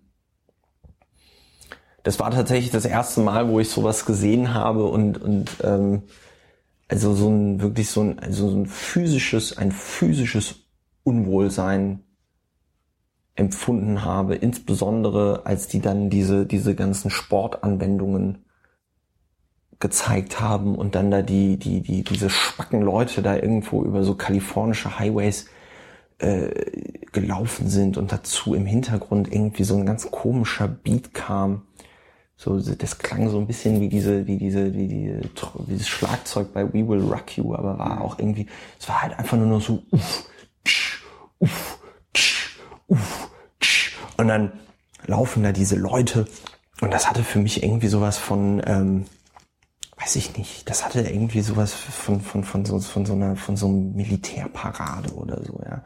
Und was ich witzig fand bei dieser ganzen Apple Watch Geschichte, das, das, das bizarrste Feature dieser Uhr ist ja, dass wenn du den, die, die, die, die Navigation, die Routennavigation anmachst, diese Uhr dir über Vibrationen, über unterschiedliche Vibrationen sagt, ob du jetzt links gehen musst oder ob du jetzt recht, rechts gehen musst. Macht's iPhone ja auch. Über Vibration? Über Vibration. Ich weiß nicht, ist die Google-App oder die Apple-App? Also eine von beiden Apps, die kann über Vibration sagen, rechts lang, links lang. Ja, ich habe ich hab ein iPhone 4S und ich denke auch, dass das wahrscheinlich mein letztes iPhone gewesen sein wird. Vielleicht bei dem nicht. Ähm, also. ähm, aber es hatte für mich noch mal eine, es hat für mich halt einfach so eine Qualität. Du hast am Handgelenk so ein Teil und das vibriert und durch diese Vibration wird dir wie bei so einer Ratte in so einem Labyrinth irgendwie gesagt, in welche Richtung wir jetzt gehen. Ja. Wo ich irgendwie so sag, also nicht nur irgendwie, sondern wo ich sag, so, so, so ein weiterer Schritt auf dem Weg zur Drohne. Und wo mir auch nochmal klar geworden ist, wir können ja ohne diese ganzen Geräte und so gar nicht mehr leben. Wir können nicht mehr leben und ähm, das ist jetzt natürlich auch nochmal irgendwie eine sehr steile These, aber wenn du, es gibt ja, gibt ja so schöne, es gibt ja so schöne Geschichten, ähm, dass man irgendwie so sagt, okay, weiß ich nicht, die Kartoffel als äh, Kulturpflanze in einer symbiotischen Beziehung mit dem Menschen und so die Frage, wer ist da eigentlich noch Herr und Meister, ne? Also wenn die, wenn die Kartoffel jetzt ähm, Menschen dazu kriegt, große, große Flächen des Planeten äh, so zu machen, dass man da Kartoffeln anbauen kann und äh, sie vor Fressfeinden schützt und so. Ne? Ähm, und die eigentliche Frage ist ja tatsächlich, ähm, wenn du also so in Systemen denkst und ähm, in Technik denkst, wären, wären, wir, wären wir dazu in der Lage, diese ganzen Smartphones und diese ganze Technik auf einen Haufen zu schmeißen und mit dem Hammer draufzuschlagen? Nein. Äh, würden wir uns damit zufrieden geben, dass das iPhone 6 und das iPhone 6 Plus die letzten Smartphones dieser Welt sind? Nein.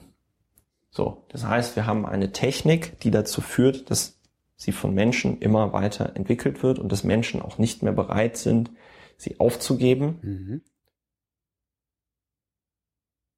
Und dann ist tatsächlich für mich die Frage, und die Frage hat auch Shoshana Zuboff dann letzten Freitag gestellt, wer ist da, wer ist da noch Herr und Meister? Wer ist da noch Herr und Meister? Und da würde ich sagen, da sind wir auch nicht mehr, da besitzen wir keinen freien Willen mehr bezüglich dieser ganzen Technologie. Ja. Sondern wir haben eine Technologie oder wir haben ein, wir haben, wir haben Gegenstände, die uns dazu zwingen, sie Zu reproduzieren. zu, zu, produzieren. externalisierte Reproduktion Ja, eines, ja, eines, ja. Einer, einer, einer Wesenheit. Ja, einer, einer, genau, also das ist dann kein, das ist dann kein, das ist dann, weiß ich nicht, kein intelligentes Leben, so wie wir das vielleicht irgendwie definieren würden, ja. Aber wir betreiben ein, Es ist eine Macht. äh, wir, wir Es betreiben ist sogar ein, eine Herrschaft. ja, ja, Das wir ist- betreiben ein, wir betreiben einfach als Menschen einen unfassbaren Aufwand, ähm, was den Abbau von Ressourcen, die Produktion von Energie, äh, äh, die Beschäftigung von, von Tausenden von Menschen angeht, ähm, um diese Sachen Um das iPhone 7 weiterzuentwickeln, zu bauen. um das iPhone 7 zu bauen, um das iPhone 8 zu bauen. Das ist Herrschaft. das ist Das Herrschaft. ist Herrschaft. Das Herrschaft, ist- Herrschaft durch ein System. Ja, das ist, ja, Das- genau. das- also das genau. ist wirklich ein genau. sehr und, interessanter- und, ja. und, und vor allen Dingen, was ja auch, und vor allen Dingen, wo ja, das hatte ich ja schon mal früher irgendwie gesagt, ne, bei, bei dieser ganzen Diskussion um Banken und systemrelevant, ähm, die, die zweite sehr beunruhigende Sache bei, bei, dieser, ähm, bei dieser Keynote fand ich ja, dass die allen dieses U2-Album drauf gespielt haben. Mhm. Und zwar nicht, weil ich jetzt U2 so besonders ähm, äh, toll oder scheiße finde, oder, ähm, sondern einfach so die Tatsache, dass die mit einem Klick jedem Gerät etwas hinzufügen können oder wegmachen können oder sonst irgendwas, ist auch krass. Und wie gesagt, Thema Systemrelevanz. Äh, wer, wer könnte, also wenn die, wenn in den USA und in Deutschland passiert das auch, Leute bei der Polizei anrufen, wenn Facebook nicht mehr funktioniert. Wer glaubt denn tatsächlich, dass so eine Firma wie Apple überhaupt noch aufhört zu existieren? Also die, die, die, die Firma vielleicht unter dem Namen und in der konkreten Konstruktion hört auf zu existieren. Das, das kann immer passieren. Mhm. Aber die ganze Infrastruktur, die die betreiben, die dazu notwendig ist, damit unsere Smartphones irgendwie funktionieren, mhm. damit unsere Computer irgendwie funktionieren, ja, äh, da, da, da würden ja, da würden ja, da würden ja Kriege äh, ausbrechen, wenn auf einmal irgendwie Apple Serverfarmen abgestellt werden würden und auf einmal sind deine dein ganzer iCloud da, da, da, nicht mehr, ja. genau dein ganzer iCloud Gebimsel funktioniert nicht mehr, deine deine ganzen Mediatheken und deine ganzen Einkäufe äh, sind irgendwie äh, futsch, ja. Dann hast du dann hast du halt ein teures Stück äh, äh, Metall mit Glas mit einer Batterie. Browser. Mit, ja, mit einem Browser, der wahrscheinlich auch aus irgendeinem Grund nicht mehr funktioniert. Ja? ja. Also ähm, will damit will damit sagen, wir haben uns doch diesen Technologien schon komplett unterworfen, unterworfen, mhm. unterworfen ja. Und das war halt, das war halt auch etwas, was ich auf diesem auf diesem Kolloquium dann auch irgendwie so sagte, ey, so Leute, weil, weil da ging es irgendwie um Big Data und was bedeutet jetzt Big Data für die Welt und bla und pups, wo, wo ich dann auch irgendwie so meinte, die, die, die erste Frage haben wir noch überhaupt nicht geklärt, nämlich wollen wir überhaupt dieses Internet oder wollen wir es überhaupt nicht? Und wenn wir diese Frage nicht beantworten für uns als Menschen, für uns als Gesellschaft, dann, ähm, dann macht es auch überhaupt keinen Sinn, über Big Data und sonst irgendwas zu diskutieren aber beantworten wir die Frage nicht alleine dadurch, dass wir uns der Herrschaft unter das System unterordnen? Äh, als Gesellschaft ja. Naja, und das ist halt, und das ist halt, und das ist halt, das ist halt der spannende Punkt, nämlich die Frage, ähm, wird, wird es überhaupt als Herrschaft wahrgenommen? Ja? Wohl kaum. Und äh, wird es, und das war ja der Ausgangspunkt nämlich dass es so eine abstrakte Diskussion ist, dass es eine Diskussion ist, die von den oberen 10.000 im Feuilleton geführt wird. Hm. Ja? Ähm, eine Diskussion, die dann natürlich immer wieder neutralisiert wird, zum Beispiel durch Google, die dann irgendwie so sagen, ja, äh, und wir wissen ja noch überhaupt nicht, wo das mit dem Internet hingeht. Ne? Und das ist natürlich besser, wenn es jetzt erstmal nicht reguliert wird und so, wo ich mich auch nur noch kaputt lache und sag so, ey Kinder, ne, euer, euer CEO schreibt irgendwie ein Buch, The New Digital Age, ja, wo er irgendwie genau sagt, was da alles irgendwie passieren wird. Ja. ja? Äh, euer, euer ehemaliger CE, weiß ich nicht, irgendwas, ist jetzt erster Technologieberater äh, bei Obama und so. Sagt, nee, aber wir wissen nicht, wo das, wo sich das hinentwickelt. Nee, auch als Unternehmen Unternehmen haben wir überhaupt gar keine Ahnung. Nee, wir haben, nee, wir haben keine Marktforschung. Nee, wir, haben, nee. wir geben zwar im Jahr irgendwie fünf fünf Milliarden Dollar für Forschung und Entwicklung aus, aber ah, also wo sich das alles hinbewegen wird, mh, hm, ah, nee, also das, das können wir, das können wir jetzt leider nicht sagen. Das ist, nee, nee, nee, wir, sind, wir laufen da Das ist maximal unglaubwürdig. So, das ja, ist maximal unglaubwürdig und ähm, das ist die und, und, und dann finde ich das halt immer so geil, weil du diese ganze Diskussion natürlich auch nicht differenziert führen kannst, weil es dann auch immer heißt so mm, Google-Bashing, ja. Und dann insbesondere aus dieser, aus dieser Netzgemeinde in Deutschland dann immer so, äh, was habt ihr denn gegen Google, ja? Wo ich mir irgendwie so denke, ja klar, das sind, weißt du, das sind so die, ich, ich habe eine, so eine, so eine, so eine Google Tent Veranstaltung, also Google Tent, Was ist das denn? Ist, ähm, ist Neusprech für, ähm, für so, für so, für so, für so Erlösungsmessen, die Google dann hier unter den Linden feiert. Und dann laden die da immer so Leute ein zu so Veranstaltungen und ähm, dann kommt auch immer hier dieser Jeff Jarvis. Ja. Das ist ja der einzige mit irgendwie einem Universitätsabschluss, äh, den sie irgendwie so durch die Gegend äh, karren können, der dann erzählt, wie toll Google äh, äh, ist. Aha. Also mit Universitätsabschluss meine ich der einzige mit einer mit einer mit einer Professur für Ah, irgendwas, okay. äh, ne, dass sie immer sagen können, hier Professor bla bla bla. So. Ähm, Funktioniert ja bei den Einfältigen funktioniert das, wenn ein Professor drüber steht. Ja, ja, ja, ja, ja. Also das Was ist halt, der sagt, ist schon geprüft. Das ist schon, das, ist schon genau. richtig, das ist und dann, dann, dann war der, und ich war da, ich war da aus so einer Veranstaltung und das war direkt nach einer Plenarsitzung und ich war, ich musste dann irgendwann rausgehen, weil ich noch so im Plenarmodus war, dass ich da fast reingebrüllt hätte, weil es, weil ich es nicht ertragen, weil ich es nicht ertragen konnte, was der da für einen Scheiß labert. Ähm, er sprach dann irgendwie von von, ähm, wovon sprach er? Google, dass das mit Google, erstens ist das alles toll. Und das ist toll, dass Google weiß, wo er wohnt, weil das erhöht seinen Net Value und ähm, er möchte das, dass Google das alles so durchleuchtet und ob wir denn schon mal was von Snoop Dogg gehört hätten, weil der hätte ja jetzt auf YouTube jemanden gefunden, den er ganz toll findet und da hätte der jetzt so eine Platte gemacht mit dem und so und das wäre doch total super, dass jetzt jeder irgendwie zum, zum, zum Rockstar da irgendwie werden könnte. Und ähm, es geht darum, dass wir in dieser tollen neuen Welt, dass wir alle irgendwie contributen und so. Ähm, das Krasse daran ist, ist ich sage deswegen bewusst Messe, weil ich das ja noch aus dem Katholizismus kenne. Du hast so ein, du hast so eine Messe und das ist ja so eine so ein so ein so ein, so ein, so ein tradierter Ablauf, ja. Da, da fragt ja keiner, warum machen wir das jetzt so und so, sondern das ist halt so. Ne? Und die, die Gemeinde weiß ja auch immer, wie sie auf was zu reagieren hat innerhalb einer solchen Messe. Ne? Also der, der Pfarrer sagt irgendwas und dann sagen alle Arm oder so. Ja. ja? Ähm, und genau das passiert halt dann, auch wenn so ein Jeff Jarvis sich dann da auf so ein Podium stellt und dann irgendeinen Bullshit verzapft, ja, ähm, dass du da eine Gemeinde sitzen hast, die dann auch weiß, wann sie zu klatschen hat und wann sie zu lachen hat und wann sie irgendwas toll finden soll und so.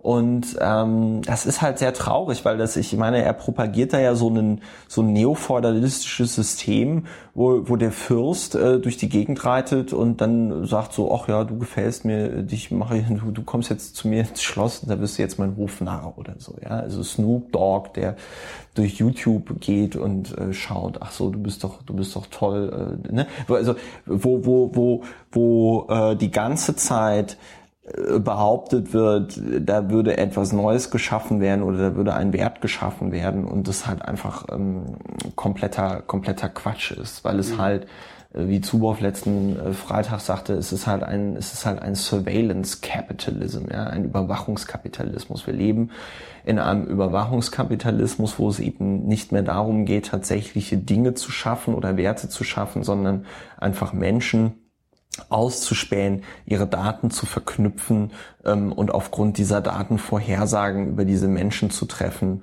Und diese Vorhersagen äh, sind eine sind eine Ware, ja. So, also und und dabei und das ist einfach, weißt du, das ist das ist halt dieses, das ist ein, das ist das neoliberale Projekt, wo du im Grunde genommen immer mehr immer mehr einsparen, immer mehr äh, äh, rationalisieren, ja weil äh, immer mehr Profit. Also das ist halt einfach äh, Quatsch. Ne? Also wofür, wofür brauchst du einen Algorithmus, der Leuten irgendwie vorschlägt, was sie als nächstes kaufen sollen, weil du erstens den Leuten nicht zutraust, auf deiner Webseite rumzustöbern und ja. irgendwas kaufen, von dem sie denken, dass sie es wollen, ja.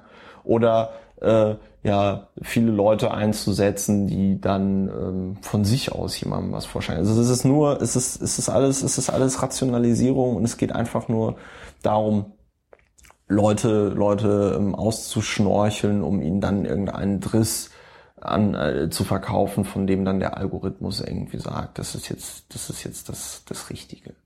Und das ist ein, das ist, das ist, das ist nicht gut. Das ist nicht gut, weil wir uns da einfach in, in die komplette Abhängigkeit von solchen Technologien äh, ähm, äh, geben und die auch, finde ich, so, ein, so, ein, so, eine, so, ein, so eine Konkurrenzdenke ähm, propagieren und so eine Individualität, die ähm, so ein soziales Gefüge oder so eine solidarische Gesellschaft, die die in Unordnung bringt und äh, naja, in, nicht in nicht in Unordnung, ja, sondern ja im Grunde genommen torpediert. Also in, ich eine, in eine totale Unordnung, weil du überhaupt nicht mehr weißt, woran du dich orientieren musst, um einen bestimmten Weg äh, wirklich verfolgen zu können. Ja. Also wenn wenn du das äh, einfach nur dir, dir den Arbeitsmarkt anguckst, das war früher völlig klar, du machst eine Lehre, äh, äh wenn du, äh, weiß ich nicht, wenn du irgendwie Ingenieur beim Daimler werden willst, dann wusstest du, wie du das machst. Wenn du dir jetzt diese, diese neue neoliberale Netzökonomie anguckst, ja. da weiß halt keiner so genau, wie er es machen muss. Und ja. entweder du hast Glück und Snoop Dogg äh, genau. über dich, oder du machst irgendwas versehentlich richtig, so dass du auf einmal eine Million Fans bei YouTube hast, die dich ja. irgendwie finanzieren aber es ist halt Unordnung, weil du weißt vorher nicht, was zu tun ist. Ja. Das, ob das gut oder schlecht ist, weiß ich nicht. Ich glaube, es, ich, ich glaube aber auch, schlecht. es ist Du hast ja bei der Piratenpartei gesehen, wozu ja, es geführt hat. Weil Unordnung, also zumindest eine totale Unordnung, äh, glaube ich auch nichts ist, was, was der Mensch wirklich haben will, weil das Gehirn auch nicht dazu da ist, unordentlich zu sein, sondern das Gehirn ist eine struktursuchende Einheit. Ähm, und in dem Moment, wo, wo, das, wo das dann halt mit der Realität kollidiert, kannst du eigentlich nur noch ja. scheitern. Ja.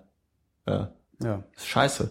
So, und das sind alles Fragen, die könnte man, die könnte man ja mal versuchen, politisch anzugehen. Mit Herrn Wowereit zu diskutieren. Mit Herrn, mit Herrn Wowereit, du Klaus, Keule. Ähm, nee, das könnte man halt mal, könnte man halt mal überlegen, so, aber die Probleme davor habe ich ja auch beschrieben, dass Politik nicht mehr funktioniert. Naja, wir haben auch, das ist ja das nächste Problem, wir haben jetzt anderthalb Stunden gebraucht, um auf die, an, an diesen Gedanken zu kommen. Ja. Ähm, niemand ist mehr bereit, anderthalb Stunden, anderthalb Stunden überhaupt über irgendwas zu reden, zu denken ja. und auch zuzuhören. Ja. Das ist ja das nächste Problem. Also die, ja. Und auch das ist ja wiederum ein Ergebnis des der, der, der zunehmenden Unordnung, also der zunehmenden Entropie eigentlich. Ja, der, der zunehmenden, der zunehmenden Erreichbarkeit auch, ne? Ja, diese also, ganzen Sachen. Diese, oder, oder, oder überhaupt die Vorstellung, erreichbar zu sein. Also man hat ja, so erreichbar sein zu müssen. Also die, man kann sich das ja gar nicht mehr vorstellen, dass man früher einfach weggegangen ist und dann saß man in der Kneipe an einem Tisch. Und da hat die Leute haben nicht auf ihr Handy geguckt, weil keiner Handys hatte. Und man hat sich irgendwelche Witze erzählt. Ich glaube, man hat sich Witze erzählt, oder? Ich weiß oder, es gar nicht oder, genau. Man hat oder, auch genauso oder, dummes Zeug gelabert, wie wir jetzt auch. Oder lustige, oder lustige Geschichten. Ja, wir haben so neulich auf der Arbeit. Ja, genau. So. Du hast die ganze Zeit irgendwelche äh, ja. genau dasselbe gelabert, was du jetzt auch laberst, ohne das Ganze nochmal in verkürzt auf Twitter äh, ja. zu geben. Und dieses und und und und und was ich halt mittlerweile äh, auch mir nochmal durch den Kopf gehen lassen habe, dass also diese diese diese sozial diese sogenannten sozialen Medien ist ja insofern lustig, als es halt auch also äh, ich kenne mich ja jetzt nicht so sehr mit, mit Psychologie aus, aber ich glaube, es ist halt ein, ein ganz elementarer Bestandteil beim Erwachsenwerden oder irgendwie so der, der, der, der Bildung einer stabilen Persönlichkeit, dass man irgendwann zu sich und seinen Fähigkeiten zumindest ein gewisses Grundvertrauen entwickelt, mhm. ja, und dass man halt auch dann irgendwann weiß, ja, ich kann auch ohne Mama und Papa alleine in dieser Welt überleben und ich bin jetzt nicht davon abhängig, dass mir ständig jemand sagt, äh, hast du gut gemacht oder hast du schlecht gemacht oder so, sondern irgendwann ist dieser Prozess halt mal abgeschlossen und dann hast du so ein, so ein Wertegerüst. Ja. Und du setzt dich halt, ich, man, ich, man setzt sich halt auf Twitter, auf YouTube, auf diesem ganzen Scheiß mit diesem Bewertungssystem, du setzt dich halt permanent einer Bewertung aus. Ja. Du setzt dich permanent einer Bewertung aus und man macht sich von irgendeinem Feedback abhängig, von irgendwelchen Knallchargen. Also du würdest ja auch nicht. Das haben halt früher nur so Medienleute wie ich gemacht. So, und mittlerweile macht es jeder. Äh, das, ich finde das auch bedenklich. Ja, also weil ich zunehmend, ich, ich, ich ja. merke das ja auch, zunehmend äh, die Frage äh, an mir vorbeikommt oder, oder mir die Frage gestellt wird, wie machst du das eigentlich?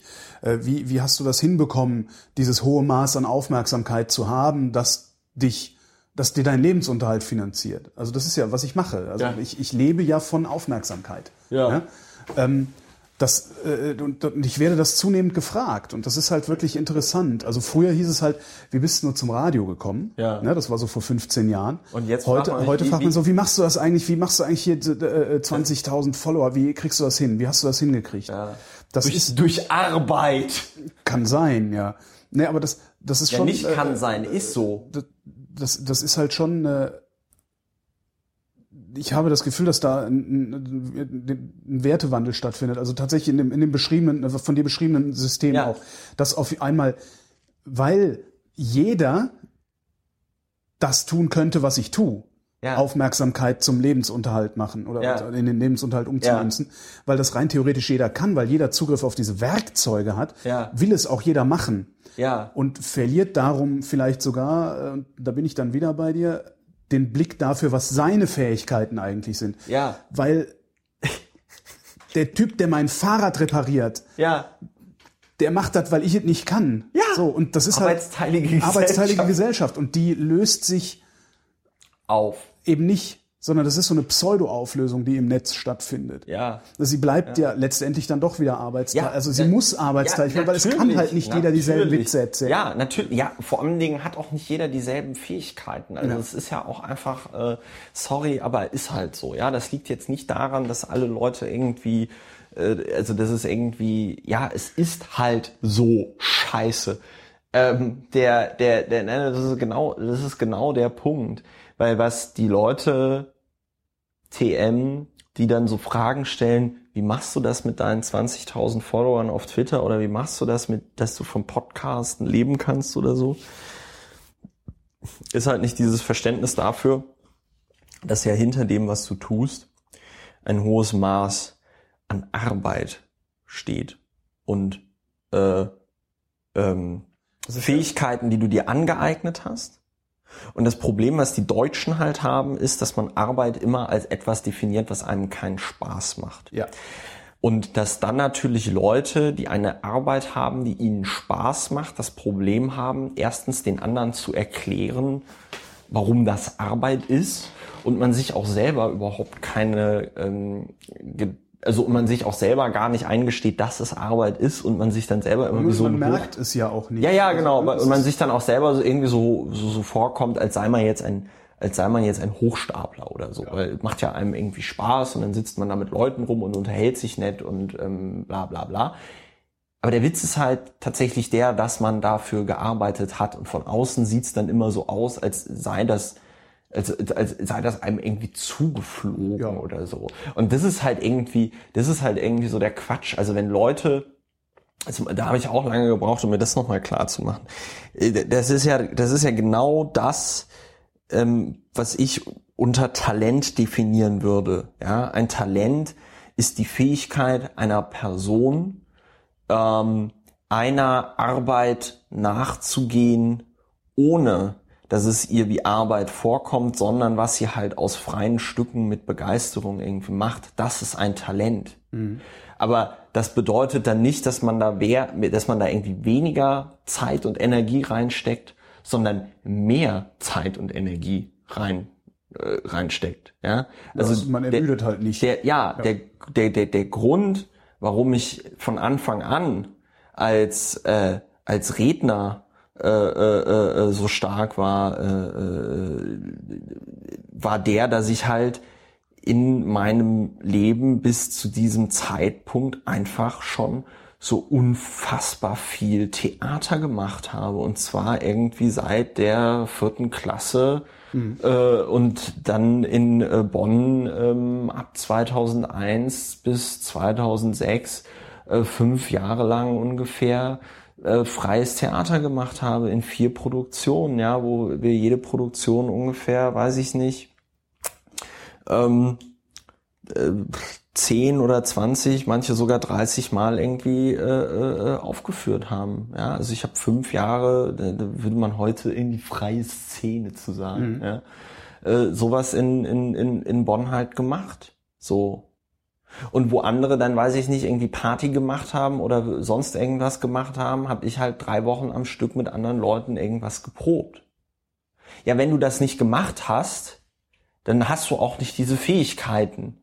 Da mache ich auch keinen Vorwurf irgendwie draus. Aber das ist jetzt nicht so, dass ich da an dieses Rednerpult kam und dann mir so gedacht habe, ach, das ist ja interessant, das ist ja ein Mikrofon. Hm, wie benutzt man das denn? Ja. Und dann auf einmal irgendwie eine, eine, äh, äh, sag ich mal, eine, eine höhere Erkenntnis kam und ich auf einmal irgendwie wusste, wie man da irgendwie Massen in, in, in, in Bewegung bringt oder so. Ja.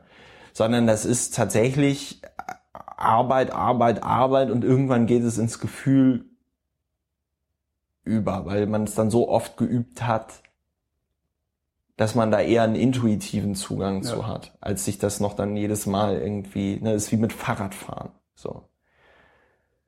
Und das ist ein ganz, ganz großes Problem, weil dieses, weil dieser, dieser, dieser, dieser, dieser, dieser Surveillance Capitalism, der, der, der, der leugnet das ja dann in einer gewissen Weise. Ja. Ne? Der, der, das ist also wie diese, das ist im Grunde genommen, sind das diese, diese Reality Big Brother Shows irgendwie mit, ähm, mit anderen Mitteln. Also ich meine, wo es in den 90er Jahren war ja dann irgendwie so dieses, dieses Dogma oder diese Idee, na ja, dann gehst du halt zu äh, Big Brother und dann bist du im Big Brother Container und dann macht der Slatko und der Jürgen, ähm, die machen dann noch ein Album und sind dann damit bizarrerweise in den Charts und dann sind die da die ganze Zeit irgendwie im Fernsehen und dann sind die so Medienexistenzen, ne? oder hier Deutschland sucht den Superstar und dann wird dann in so einer Filterblase suggeriert, das sind jetzt auf einmal berühmte Menschen oder das sind jetzt. Das ist so dieses, dieses, äh, äh, wie hieß die Verona Feldbusch-Phänomen, ja. die ja letztendlich dafür berühmt war, dass sie berühmt war. Ja, genau. Das ist ein, so. Ja. Und, und, und das ist halt, und das ist halt, ähm,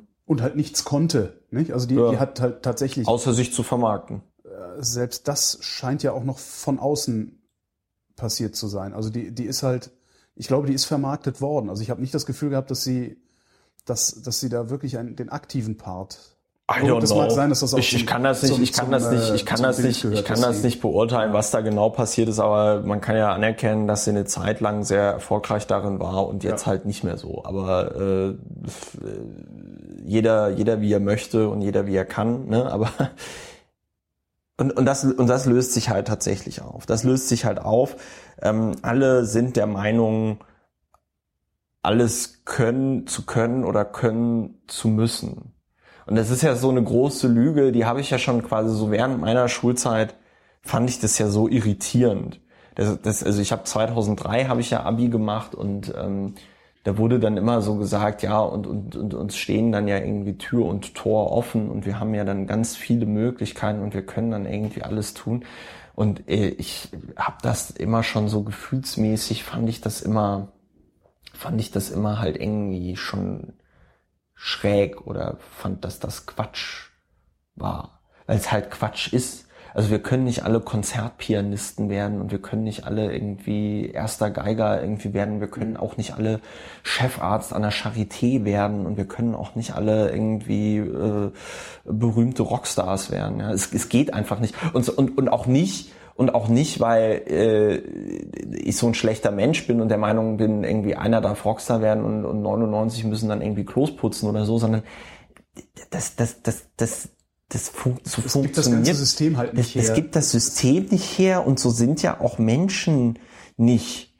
Nur sieht man halt, nur sieht man halt dann in so einer Aufmerksamkeitsökonomie, ja, da kriegen halt dann die Rockstars die Aufmerksamkeit, mhm. ja, oder die, die, die, die vermeintlichen Stars und weiß ich nicht, die, die Ingenieure und die, und die, und die, und die, und die, und die Reinigungskräfte und die Polizistinnen und Polizisten dann halt vielleicht nicht. Und ähm, ich, um nochmal auf das, auf, auf das Anfangsding zurückzukommen, ich glaube, ich glaube, halt nicht, dass, dass, dass das gut ist, was da passiert ähm, durch, durch dieses Internet und so. Ich, ich glaube einfach nicht mehr daran. Und ich glaube auch, wie gesagt, nicht daran, dass sich diese Technologien überhaupt so betreiben lassen würden, dass der gesamtgesellschaftliche Nutzen größer wäre. Hm. Ich, ich glaube nicht daran. Weil, weil, weil, weil das heißt, eine Partei, die Und da wären wir wieder ganz am Anfang Ja. dieses Gesprächs. Eine Partei, die daran glaubt, kann nicht deine Partei sein. Ja, also eine Partei, die das nicht ganz krass thematisiert, Ja. kann, ähm, kann dann nicht meine Partei sein. Beziehungsweise eine Partei, die dem so indifferent gegenübersteht, beziehungsweise dabei ja dann, das ist ja dann der, das ist ja dann der ganz große Widerspruch zwischen Realität und dem, was da propagiert wird, nämlich wenn da eine Partei von sich behauptet, wir sind die Internetpartei, wir sind die Netzpartei, dann müsste diese Partei dann natürlich auch innerhalb ihres äh, innerparteilichen Diskurses, ähm, sag ich mal, die Avantgarde sein, äh, was das Problematisieren und das Thematisieren dieser ganzen Zusammenhänge angeht. Ja, dass man irgendwie sagt, so Moment mal, Leute, wir benutzen jetzt hier seit irgendwie 10, 20 Jahren eine Technologie, ohne uns damit auseinanderzusetzen, ob wir überhaupt diese Technologie nutzen wollen. Ob wir dieser Technologie So. gewachsen sind. Ob wir dieser Technologie als Mensch überhaupt gewachsen sind, ja, ähm, und, und, und wir, wir akzeptieren diese ganzen gesellschaftlichen Umwälzungen so, als sei das eine äh, Naturgewalt, die über uns kommt. Aber es ist keine Naturgewalt, sondern es ist ein, Das ist Kultur. ähm, das ist eine, das ist eine, das ist eine, genau, das ist eine Kultur. Alle en, en, entscheiden sich dazu, so ein, so ein komisches Smartphone äh, zu kaufen und äh, sich so einen Facebook-Account zu klicken und so einen, so einen Twitter-Account zu klicken. Aber ähm, die Welt war ja auch vorher möglich. Aber das Witzige ist, sie ist, sie ist ja halt nicht mehr, sie, da sind wir wieder beim Thema, sie ist halt nicht mehr denkbar. Sie ist halt nicht mehr ohne das alles denkbar, beziehungsweise die Menschen, die ein Großteil der Menschen sind nicht mehr bereit, das zu denken. Ähm, und eine ganz, ganz, ganz schöne, ganz schöne, ein ganz schönes zeithistorisches Dokument für diesen kulturellen Wandel ist eine Folge der, ähm, es gab mal so eine Disney-Sitcom, die nannte sich Boy Meets World. nie Und gesehen, nie gehört. ja, und, und, und da gibt es, ja, das war so Teenager, Highschool, Coming of Age. Coming of Age und ähm, gibt's jetzt auch ein quasi Serien-Sequel, das sich, glaube ich, Girl Meets World nennt, wo dann der quasi Hauptdarsteller aus der Boy Meets World Serie jetzt selber Familienvater ist und äh, jetzt selber irgendwie eine Tochter hat, die dann heute heranwächst und so. Und bei dieser Boy Meets World Serie gab es eine Folge, die sich auch mit dem Internet auseinandersetzte und äh, wo dann ein, wo dann einer der Protagonisten da, irgend so einer von diesen Teenagern halt auch irgendwie, ich weiß gar nicht mehr, wie der Typ hieß, aber auch so dann eine eigene Webseite hatte und also sowas wie ein Blog, ja. Und im Grunde, Gästebuch. In, im Gästebuch. Und im Grunde genommen das, im Grunde genommen genau das gemacht hat, was heute alle machen mit Social Media und sonst irgendwas, ja. Und er so gesagt hat, ja, das ist jetzt, äh, ich weiß nicht, ob der hieß dann Jake oder sonst irgendwas. Ja, das ist Jake. Und sie so, ja, aber wofür ist das denn gut? Ja, da geht es um mich und ich, ich, ich, schreibe darüber, was ich den ganzen Tag so mache. Und alle so, und das war halt irgendwie so in den 90ern, und alle so, ja, aber warum? Wen, wen wen interessiert das denn? Was, was soll, was soll der Scheiß, ja? Das ist doch nichts vernünftig. So. Und das ist halt so geil. Und das ist halt keine, das ist halt keine 20 Jahre her. Das ist halt keine 20 Jahre her, dass es, ähm, Absurd war zu das tun, ist, was das wir ist, heute tun. Das, ist ist unser Leben. Also, dass es halt nicht nur, dass es halt nicht nur absurd war, sondern auch in die Nähe von Geisteskrankheit gerückt worden Ja. wäre. Also wenn ich 1998 gesagt hätte, ich gehe in dieses Internet und schreibe dort in 140 Zeilen Dings äh, immer, was ich gerade so mache und was ich gerade so finde und was ich gerade so denke, hätten die Leute einen vollkommen zu Recht für einen gefährlichen Irren gehalten. Ja. Und heute, heute ist es halt normal.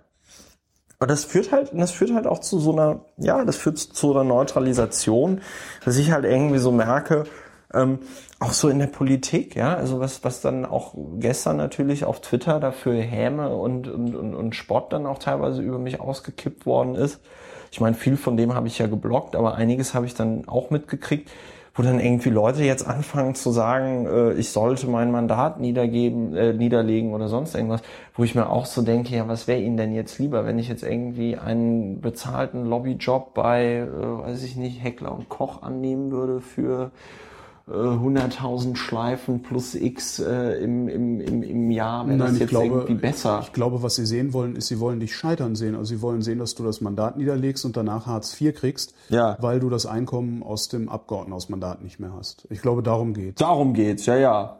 Das ist, ja, ja, das ist halt der Es Punkt. geht um darum, dich Ja. scheitern zu sehen. Ja, und das ist halt, und das ist halt, und das ist halt, wo ich halt so sage, das ist, ähm, frü früher, früher gab es sowas nicht. So, früher hat sowas maximal die Bildzeitung gemacht. Ja. Ja.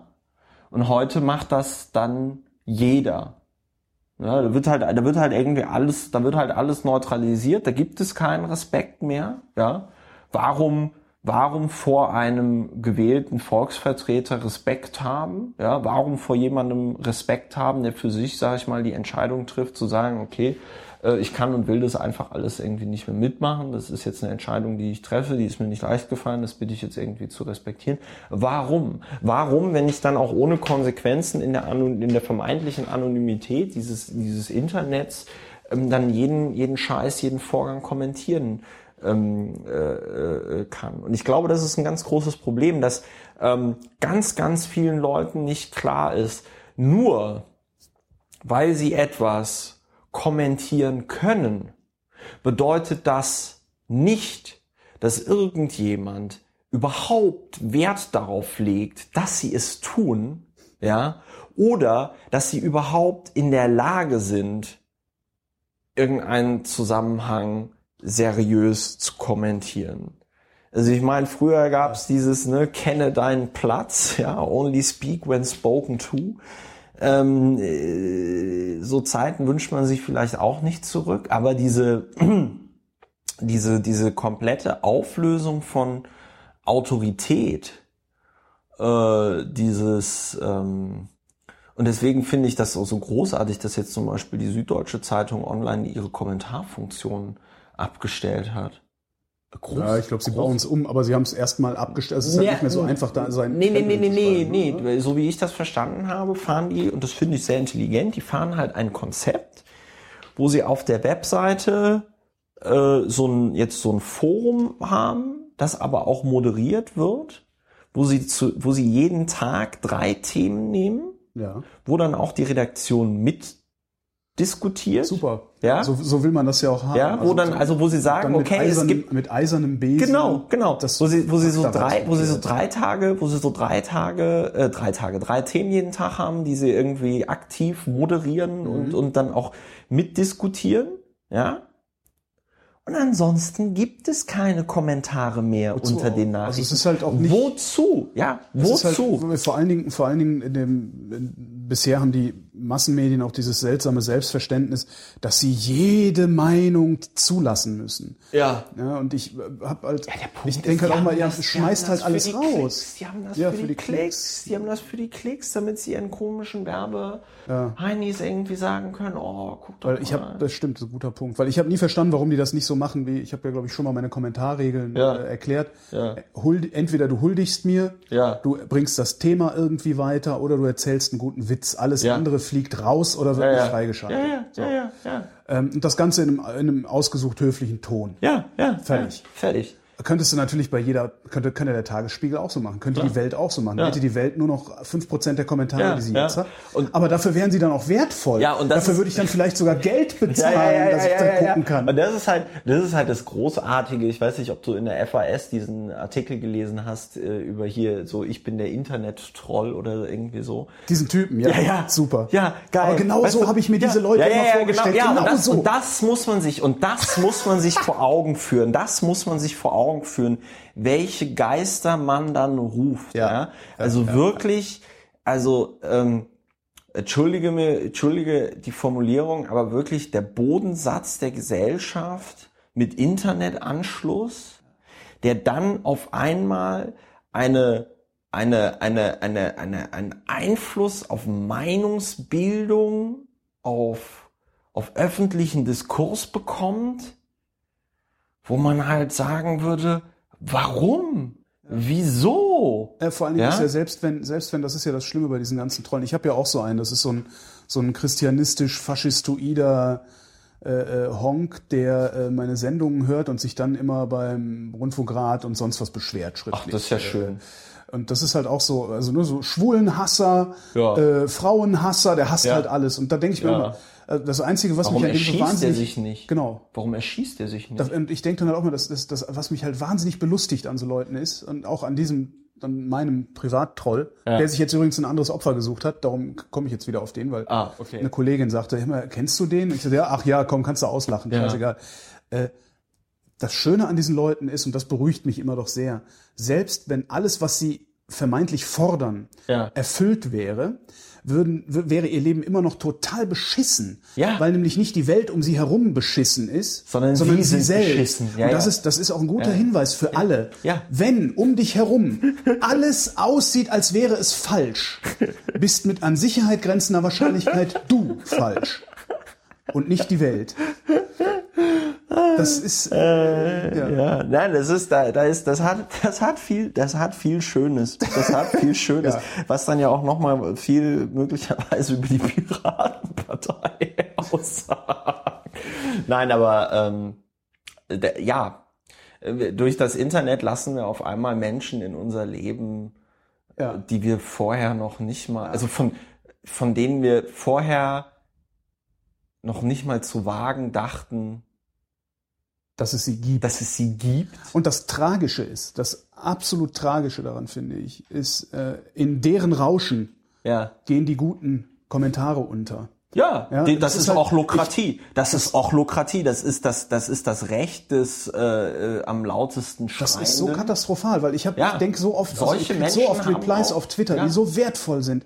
Ich Ja. krieg so oft Kommentare im Blog, die so unendlich wertvoll sind für mich, die aber weggerauscht werden durch zehn Kommentare oder zehn Replies, die meinen jetzt irgendwie gehässig Irgendwas oder, Lustiges oder lustig ja, oder und und Twitter die Kackbratzen. Also ich schaue mir das auch nicht mehr länger. Ich schaue mir das auch nicht mehr lange an. das wird Ähm, alles weggemacht, dann kommt da ein Spaßbad hin. Ja, das ist, ich schaue mir das nicht mehr lange an, aber was die da im Moment machen, äh, ich blocke Leute und auf einmal sind die wieder da. Das ist mir auch neulich schon mal passiert. Ich ja. blocke Leute und die sind wieder da und da berichten sehr viele von. Und das geht nicht. Ich habe eine gut justierte Filterblase Ja. und auf einmal schwappt mir wieder so eine Scheiße in die Timeline. Kenn ich. Wo ich irgendwie so denke, ey, nee, sorry, Kinder, ja. Ich müsste eh eigentlich von Twitter Geld verlangen, äh, dass ich überhaupt noch auf dieser Plattform irgendwie drauf bin, ja.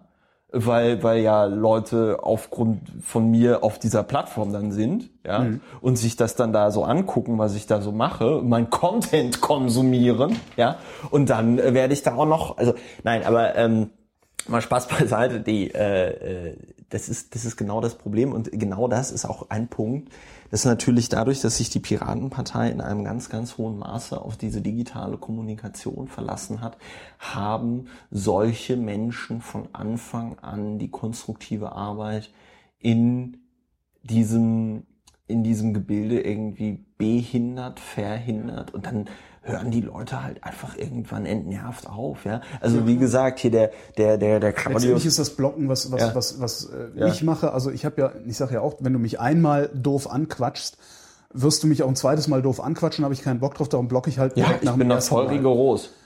Ich bin da auch total rigoros. Und letztendlich ist das ja ein Aufgeben, weil vielleicht ist der, der derjenige, der mich da blöd angequatscht Nein. hat, nur einen schlechten Tag. Nö.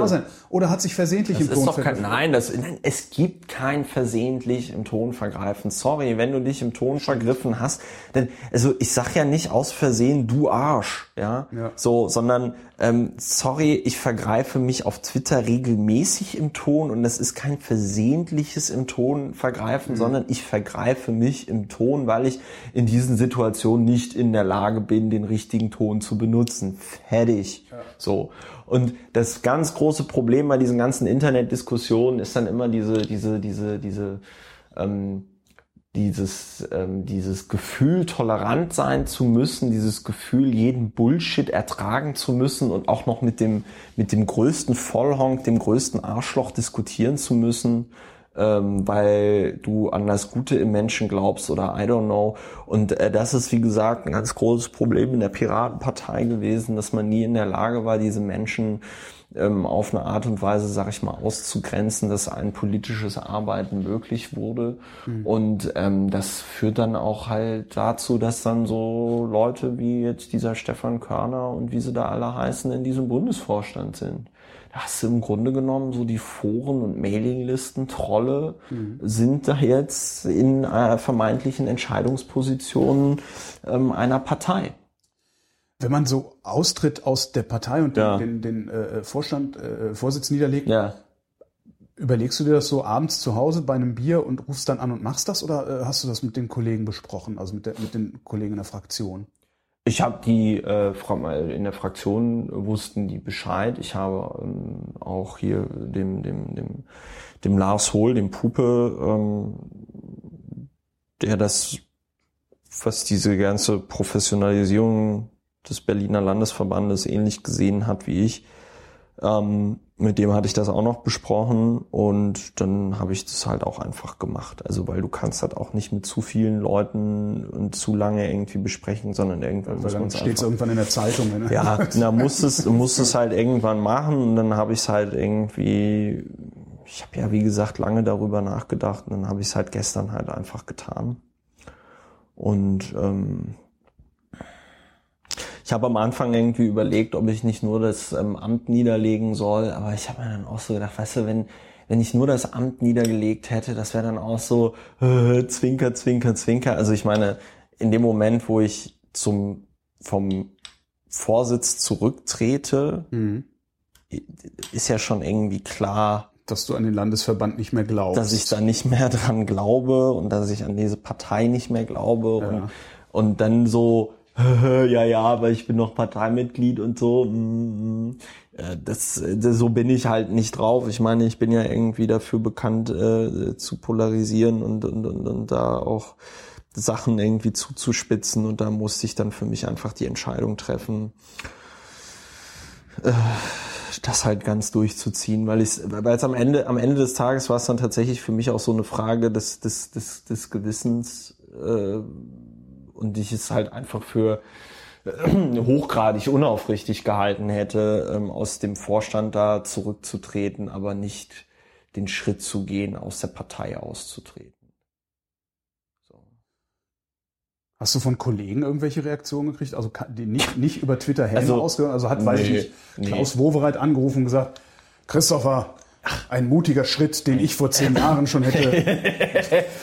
also was im Parlament, was ich, also im, in der Fraktion können das alle irgendwie nachvollziehen mhm. und äh, fühlen damit, weil Manche ich glaube, sind wahrscheinlich auch froh.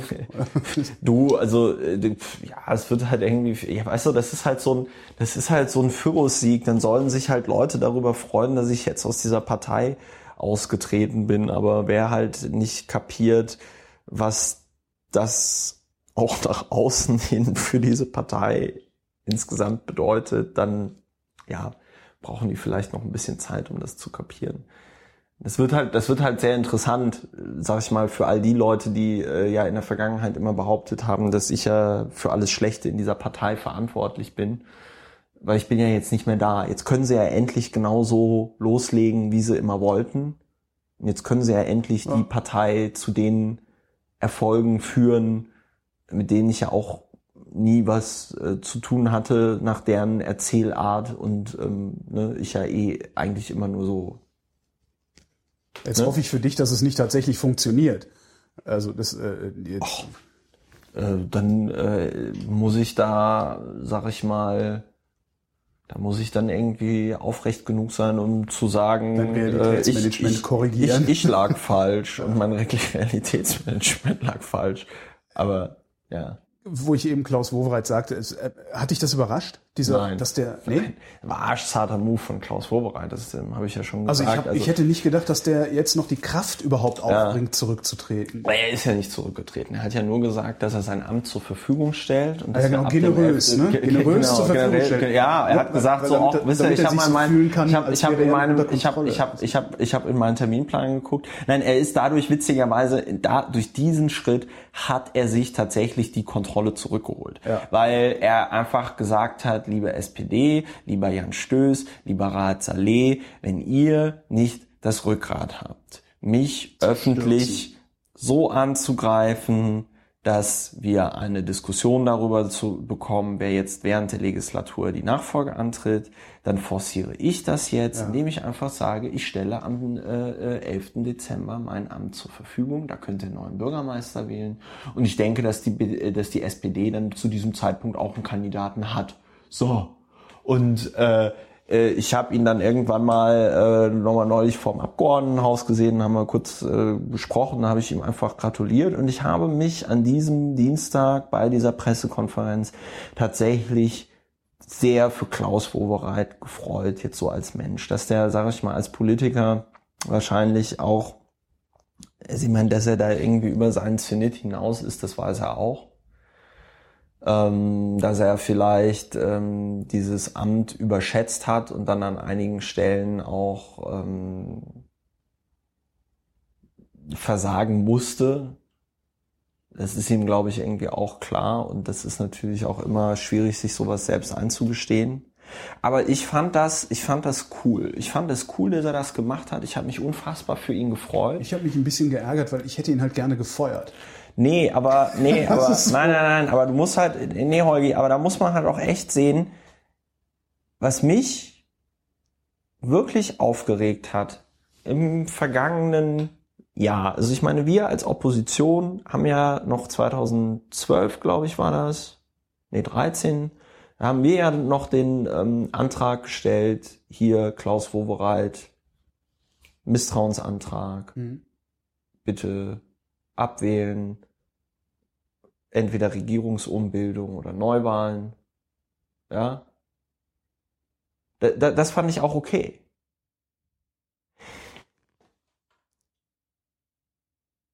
Aber Klaus Wowereit immer zu kritisieren, immer zu sagen, ja, äh, das ist ja scheiße und das ist doof und das macht er blöd. Aber selbst niemanden zu haben, den man hinstellen kann. Wen hat denn Bündnis 90 die Grünen? Wen hat Bündnis 90 die Grünen in Berlin, wo, sie, wo man sagen würde, diese Person wäre in der Lage, eine 3,5 Millionen ähm, äh, äh, Einwohnerstadt zu managen? Ja? Wen haben die? Außer Joschka Fischer. Naja, Wovereit war es halt auch nicht mehr. Ja, Also aber, die- die ja, aber du hat kannst, halt auch ja, gekannt, ne? Also- du kann, und das ist genau der Punkt. Und dann diese Kritik aus der SPD, Ja. äh, Klaus Wowereit, und der soll mal sagen, wann er jetzt hier äh, das mit seiner Nachfolge und ob er denn noch und so. Entschuldigung, hier der Saleh oder der Stöß, diese beiden Königsmörder, ne, die sich bei ihrem Königsmord von äh, äh, äh, Michael Müller so geil vorgekommen sind und einfach dumm waren, weil sie sich nicht ihr Endgame überlegt haben, weil sie sich nicht überlegt haben, was machen sie denn, wenn äh, äh, äh, äh, sie Müller als äh, Landesvorsitzenden äh, ge gestürzt haben. Ja. Ja. toll, da hast du da diese Knallcharge Jan Stöß, ja, der jetzt Landesvorsitzender ist. Und dann gibt er da irgendwie Spiegel Online so ein Interview, was er da als Bürgermeister machen will, wo ich mir irgendwie gedacht habe, Alter, kann dir mal jemand erklären, dass seine Aufgabe als Bürgermeister wäre, darauf zu achten, dass die im Koalitionsvertrag vereinbarten Ziele innerhalb der Legislaturperiode umgesetzt werden? Kann ihm das mal jemand sagen? Und er sich da irgendwie suggeriert, so ja, und neue Vision für die Stadt und bla bla bla. Vollhonk. Vollhonk. Und hatte in der gesamten, in den gesamten, in der gesamten Zeit, seit er Landesvorsitzender ist, nicht das Rückgrat zu sagen, ich mach das jetzt. Er hätte ja auch bei diesem Misstrauensantrag 2013, da war er glaube ich schon Landesvorsitzender, da hätte er ja auch sagen können, ich möchte regierender Bürgermeister von Berlin werden. Klaus tritt ab, ich mache es jetzt. Wo er ja, wo er ja noch damals irgendwie, wo er ja noch damals irgendwie, das war ja auch geil, da hat er sich ja dann auch irgendwie geil verplappert, ähm, dass der Stöß ist echt so ein Amateur. Da hat er sich ja noch so geil verplappert, ähm, weil äh, Wobereit ja tatsächlich wohl bei äh, äh, Gabriel angerufen hat und Gabriel seinen Rücktritt auch angeboten hat. Und Stöß hat natürlich, war wohl auch an diesem Gespräch irgendwie mit beteiligt und hat das natürlich erstmal fröhlich im Tagesspiegel erzählt. Wo dann halt alle, wo dann halt alle, also Gabriel das halt einfach dann knallhart dementiert hat. Ja, klar. Ja, und gesagt hat, Entschuldigung, aber so ein Telefonat hat es nicht gegeben. Natürlich hat es das gegeben, aber mit sowas, über, über sowas Ja. spricht man dann nicht. Ja. Ja. Vor allen Dingen nicht mit dem Tagesspiegel. ja. Und wenn man das macht, dann sagt man denen das äh, halt so, aber nicht so blöd, dass die danach der Meinung sind, dass sie das zitieren könnten. Was für ein Amateur. Ja, so. Und das ist einfach so unfassbar. Das ist, das ist halt, und das ist so geil. Die Menschen in dieser Stadt haben doch überhaupt, die haben überhaupt kein Gefühl dafür und keine Ahnung davon, was für Amateure und Vollhonks da sitzen. Das ist ja auch meine größte Sorge. Also ich habe auch, ich habe auch gesagt, wir werden uns Wovereit noch zurückwünschen. Ja, natürlich. Und das spricht nicht für Wovereit. Ja, ja, ja, ja, aber das ist so ein geiler Move von Wovereit gewesen. Ich meine, die Leute wünschen sich doch Klaus Wowereit jetzt schon wieder zurück. Also das wird dieses, jetzt, das wird jetzt dieses- genauso scheiße. dieses- Strukturell wird ja, das genauso genau, scheiße, dieses- aber spießiger. Ja, dieses kollektive, dieses kollektive Entsetzen der Bundesberichterstatterinnen und Bundesberichterstatter, ja, Als sie Stöß und Saleh als sie, als sie, als sie sich dann in die Niederungen der Berliner Lokalpolitik herabgeben mussten, ja, und ihnen, und ihnen aufgefallen ist, dass da nichts ist, dass da nichts ist, ja. Ich meine, mein, mein Lieblings, mein Lieblings, meine Lieblingsbegebenheit in diesem Zusammenhang war ein, ein, ein, ein Dialog mit Thorsten Denkler von der Süddeutschen Zeitung, ein toller Journalist, der vollkommen entsetzt war, als er sich dieses Misstrauens-Sondersitzungsgebimsel äh, äh, in Berlin anschauen musste, wo er als Bundesberichterstatter mal in die Niederungen der Landespolitik musste und dann danach zu mir sagte, sagen Sie mal, Herr Lauer, läuft das hier immer so ab? Und ich so, ja, Herr Denkler, Sie haben keine Vorstellung davon, wie Berliner Landespolitik läuft, auf was für einem, was für unterstem Niveau das irgendwie passiert. Und das, das ist so krass und das macht mich dann auch einfach so als Mensch und als Abgeordneter so, so, das überfordert mich halt. Das ist, das ist ja so, das ist ja so offensichtlich, ja. Da musst du noch nicht mal irgendwie investigativ und bla und lalala, sondern es ist halt einfach Ja. total offensichtlich, dass, dass, dass das hier noch nicht mal Kreisklasse ist, ja. Dass du da einfach echt ganz, ganz krasse Versager sitzen hast. Und ähm, das ist aber auch niemanden interessiert. Das ist niemand problematisiert. Und sorry, da ist Klaus Wowereit echt noch der, äh, der Einäugige unter den Blinden. Das muss man ihm halt mal Gewesen. lassen. Ähm, äh, Der ist jetzt weg. ja, ja, ja, ja, ja, ja, ja, ja. Ich wollte, ich wollte nur, ich wollte halt nur sagen, dass in dieser ganzen Scheiße Klaus Wowereit äh, äh, wirklich dann noch ähm, ja, ja und äh, sorry, aber warum? Ich meine, warum, warum, warum in dem Moment, in dem ich da auf Twitter so Witze mache, so von wegen, ich könnte ja auch regierender Bürgermeister von Berlin werden. Kommen ja? 100 Replies, die sagen, ich würde dich wählen. Und, und, und das so, und das dann so dankbar von der Presse aufgenommen wird, ja, weil, weil das alles so, ich meine, Entschuldigung, wenn da jetzt irgendwie, wenn da jetzt irgendwie Martin Schulz äh, äh, äh, gesagt hätte, er macht das jetzt, Ja. ja, und ich auf Twitter geschrieben hätte, ich könnte ja auch regierender Bürgermeister von Berlin werden, dann wäre das halt auch gar nicht lustig gewesen, ja. Ja, das wäre ungefähr Aber- so, wie wenn ich schreibe, ich würde gerne Ja. Bundespräsident Ja, ja, werden, ja. weil es dann Waffeln gibt. Ja, ja, genau. Und, und, und, ist halt absolut nicht ernst ja, zu nehmen. Und aber, aber wenn du, wenn das Kandidatenfeld so aussieht, ja. Wie es aussieht, da kann dann, dann kann auch ich das machen. Ja, ich würde das auch nicht. Ich, na gut, als, also besser als Stöß würde ich es auf jeden Fall machen. Saleh, weiß ich nicht, der ist schon ein ganz krasser Streber. Also der, der kann auch was. Aber das Problem bei Saleh ist halt, dass er sich beim Sprechen zu viel Gedanken darüber macht, wie er spricht. Er hat halt einen Akzent, ich finde es auch in Ordnung, aber irgendwie scheint ihn das zu wurmen. Und dann konzentriert er sich beim Sprechen aufs Sprechen. Es ist natürlich schlecht. Stolpert dann über sich selbst. Ja, der ist dann halt einfach so nervös und so. Also ich würde halt einfach mit einem viel krasseren Was denn der, Akzent. was hat denn der für einen Akzent? Ich habe den ehrlich gesagt noch nie sprechen, nur ich lese immer nur von dem. Ja, der ist, äh, ich glaube, der ist gebürtig, ist der Palästinenser oder so. Ja, mein Gott. Der ist halt, der, der, der hat halt, der ist halt wahrscheinlich, Muttersprachler ist dann wahrscheinlich irgendwie Arabisch oder irgendwie sowas. Ja. Und der spricht halt, der spricht halt, äh, der spricht halt mit so einem Akzent. Und? Ja, er macht sich darüber zu viele Gedanken und das wurmt ihn dann halt irgendwie so und ach ja, und gut, der Müller, der ist halt, der ist halt eine Schnarchnase, aber der könnte es halt auch. Aber Wer wird's denn? Wird's Stöß?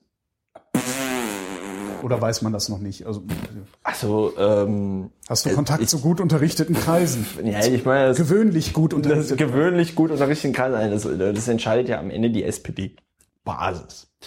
Und ich glaube, die werden sich dann innerhalb dieses Wahlkampfes äh, bei diesem Mitgliederentscheid werden die sich für für Saleh entscheiden Mhm.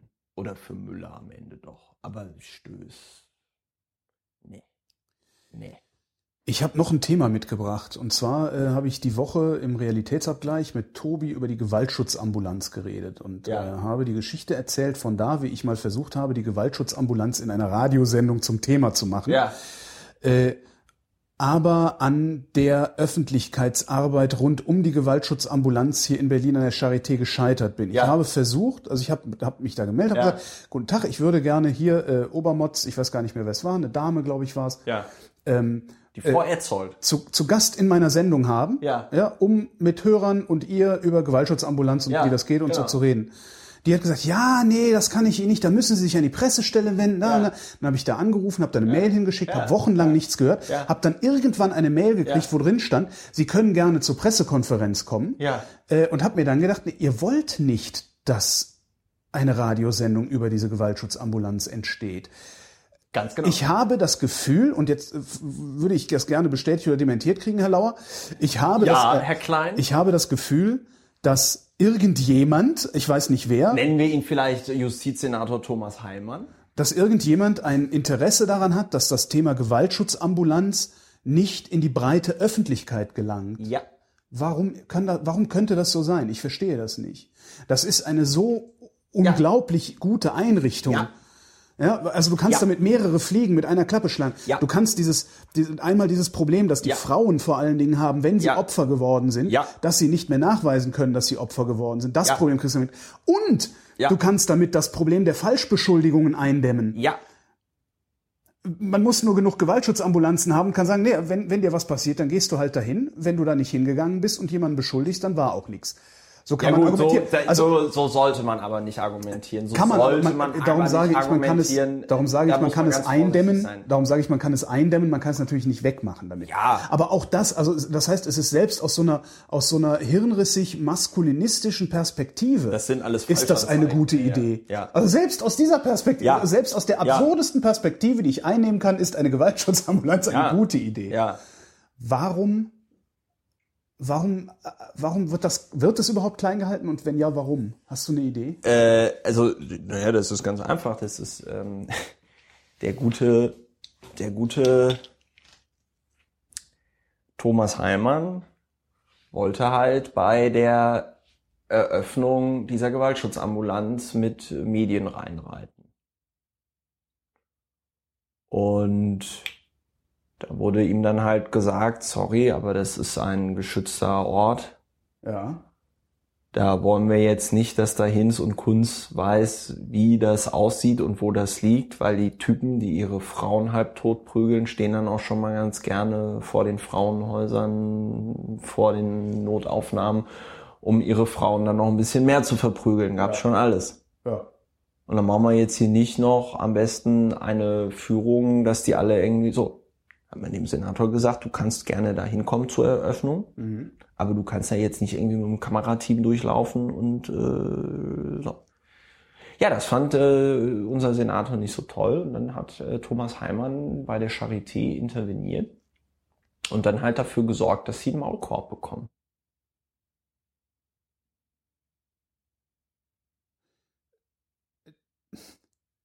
Der Justizsenator äh, Der, der Justizsenator des Landes hat Berlins dafür gesorgt, hat dass- dafür das gesorgt, doch dass ein aus seinem Haushalt finanziertes Projekt nicht ein, Ma einen Maulkorb bekommt. Ja, also Ja. das ist ja der Witz, wenn man, wenn man bei der Charité anruft und sagt, ich weiß nicht, wie es jetzt ist, aber wenn man bei der Charité jetzt anruft und sagt, ich würde gerne mit Frau Dr. Etzold oder mit Herrn Zockers über die Gewaltschutzambulanz sprechen, Ja, kriegst du keinen Termin als Journalist. Auch das probiere ich einfach nochmal. Das kannst du noch mal, das kannst du noch mal gerne probieren. Vielleicht funktioniert's jetzt, Vielleicht aber ich weiß, ja. dass die, ich weiß, dass die zwischen Eröffnung und dieser Pressekonferenz einen Maulkorb bekommen haben. Ja, so hat sich das angefühlt. Genau so. Die hat haben sich das einen- angefühlt. die haben einen Maulkorb das, bekommen. Das erste Mal, dass ich einen Maulkorb Und gespürt habe. Die haben, war- ja, die haben einen Maulkorb bekommen und ähm, die auch so weil die- so Zuständigkeiten weitergeben. So, Ja, ja, weil die, weil die, dann weil die, weil die, ja, ja, weil die, weil die dann, weil die dann, weil, und, und das ist natürlich auch für die Mitarbeiter dort dann halt scheiße, weil die kriegen halt bei der Charité immer nur so Einjahresverträge und so und dann Das wird heißt, dann da können doch gar nicht sagen, ich darf Ihnen nichts sagen, sondern die müssen so lange äh, verzögern, bis ich von alleine aufgebe und nicht mehr nachfrage. ja, ja, ja, ja, ja, das ist halt, das ist dann halt so ein Klima der Angst, Ja. ja. Und so wird halt in Berlin Politik gemacht. So wird halt in Berlin Politik gemacht. Ich meine, Thomas Heilmann ist eh, äh, der ist eh jenseits von Gut und Böse.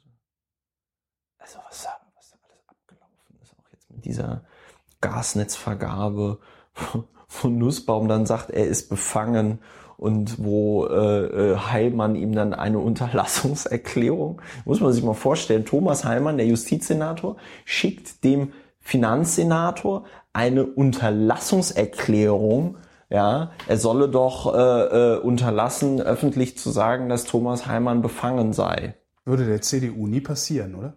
Was?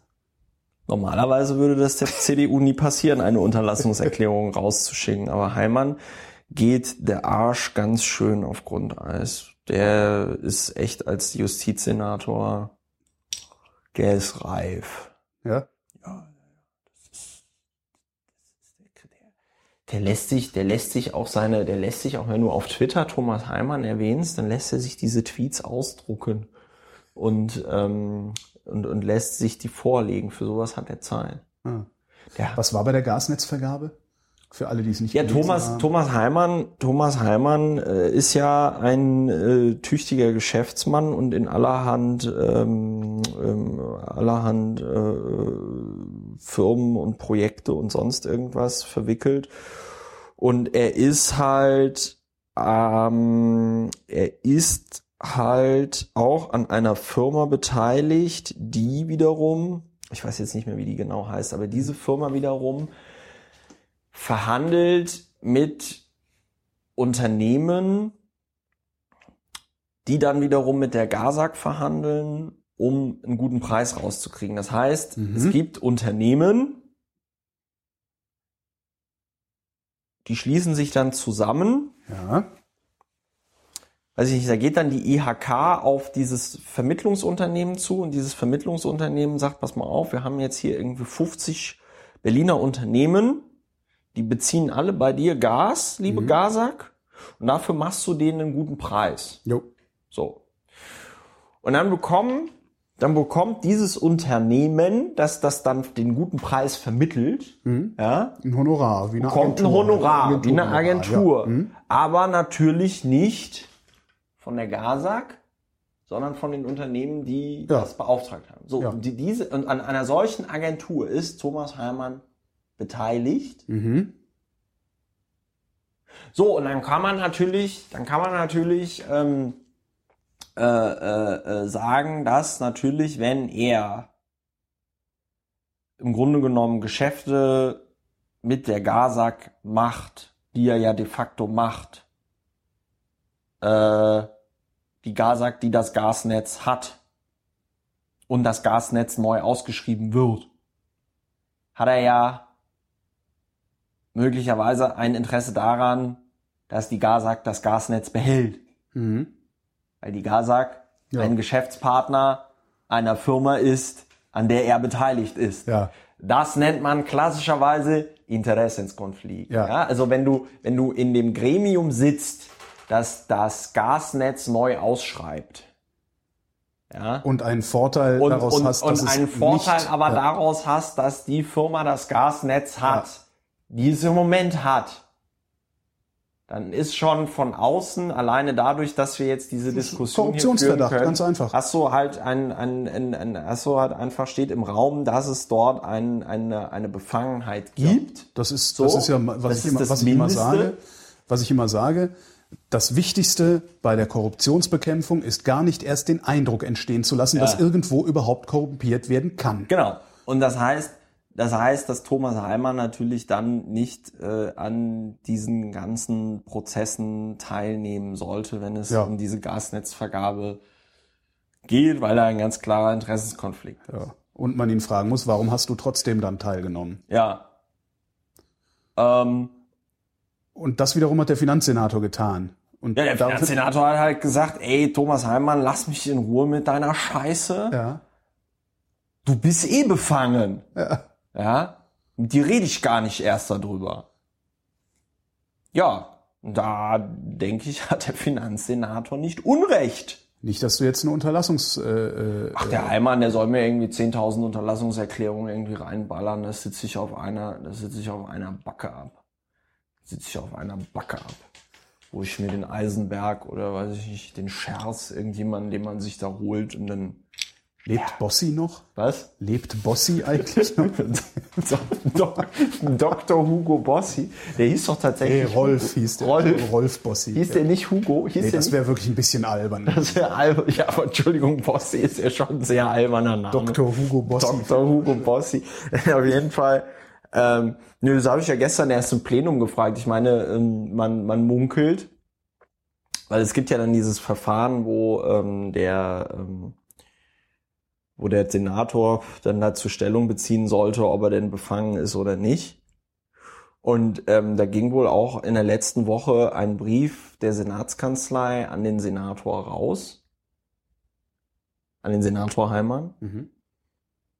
wo man ihm wohl nahegelegen hat, dass er bitte nicht mehr an dieser Gasnetzvergabegeschichte teilnehmen soll, weil äh, er befangen sein könnte.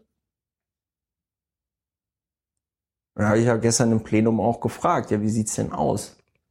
Da soll jetzt gestern so ein Brief rausgegangen sein, oder nicht gestern, sondern da soll jetzt in den vergangenen Tagen ein Brief rausgegangen sein. Sie haben irgendwie geprüft, ob Herr Heimann befangen ist oder nicht. Könnte ich mal bitte das Ergebnis dieser Prüfung erfahren? Ja. Er meint halt Wowereit so, ja, das sind äh, interne Dinge des Senats. Oder sagte ich so, ja gut, muss ich jetzt erst öffentlich behaupten, dass Herr Heilmann befangen ist und dann auf eine Abmahnung warten, um irgendwie zu schauen, was denn jetzt Ja. so. Anscheinend musst du das. Ja, anscheinend muss ich das. Und dann meinte Wowereit, also er hat sich natürlich für, also durch die Blume hat Wowereit da wieder gesagt, ja klar ist der Typ befangen. Er hat, Wowereit hat ja auch in der, in der vorletzten Plenarsitzung oder so, hat er ja auch gesagt, dass Heimann äh, im Plenum gelogen hat. Also das Geile, aber das Geile ist halt, die Presse interessiert es halt nicht, insbesondere nicht bei Thomas Heimann. Ähm, äh, Thomas Heimann saß im Aufsichtsrat von Axel Springer, das heißt, Ah. der hat da ganz gute Connections. Ich Mhm. weiß, dass Heimann, ähm, ich weiß, dass Heimann äh, dann da auf die BZ äh, zum Beispiel ganz massiv Einfluss genommen hat, also versucht hat, Einfluss zu nehmen. Die haben sich halt kaputt gelacht und irgendwie gesagt, ey, was willst du? Aber das wirkt ja, ne? Also so, wenn du so ständig so eine Drohgebärde äh, hast, machst, ne? Dann, dann, dann Ja, irgendwas bleibt immer hängen. Ir- Irgendwas bleibt immer hängen. Äh, gut, über den Tagesspiegel müssen wir gar nicht reden. Das ist halt Funke-Gruppe. Die, ähm, die, da, da, da ist hier dieser, da, da, da ist hier dieser Turner, Turner oder wie der da irgendwie Mhm. heißt, der, mit, der da bei Scholz und Frenz mit drin hängt.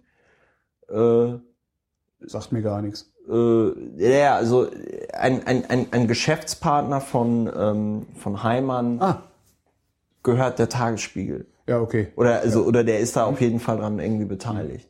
So. Äh, bei der, bei der Morgenpost sind die eh alle aus irgendeinem Grund Fans von Heimann.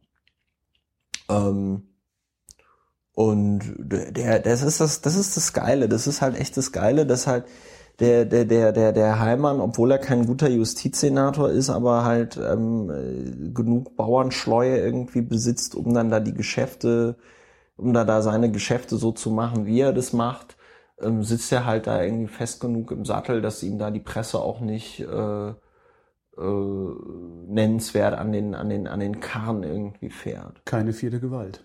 Ja, keine vierte Gewalt und auch im Grunde genommen keine dritte Gewalt. Also ich meine, ich merke das ja, ich merke das ja auch. Ey, Entschuldigung, aber es ist, es ist so, dass die Piratenfraktion im Berliner Abgeordnetenhaus die einzige Fraktion ist, die noch nennenswert Opposition macht. Auch die Linke nicht mehr? Ach, die, die, die Linke hat gestern mit äh, hier ähm, den Grünen einen Antrag gestellt, hier äh, Neustart für Berlin und bla und Neuanfang und la la la la la. Neuanfang. Ja, genau.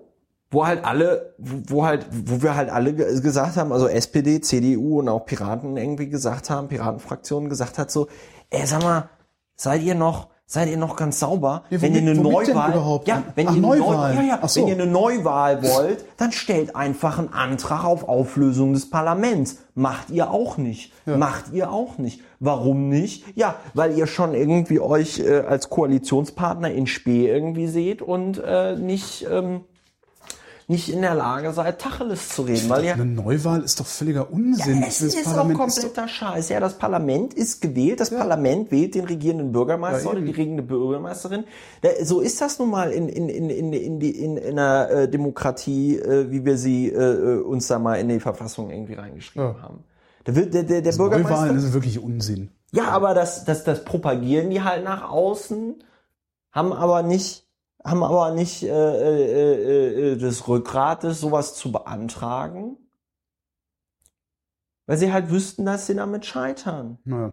Und die machen sich da auch nicht mit ehrlich. So, wir keine vierte Gewalt, keine dritte Gewalt. Christopher Lauer, vielen Dank.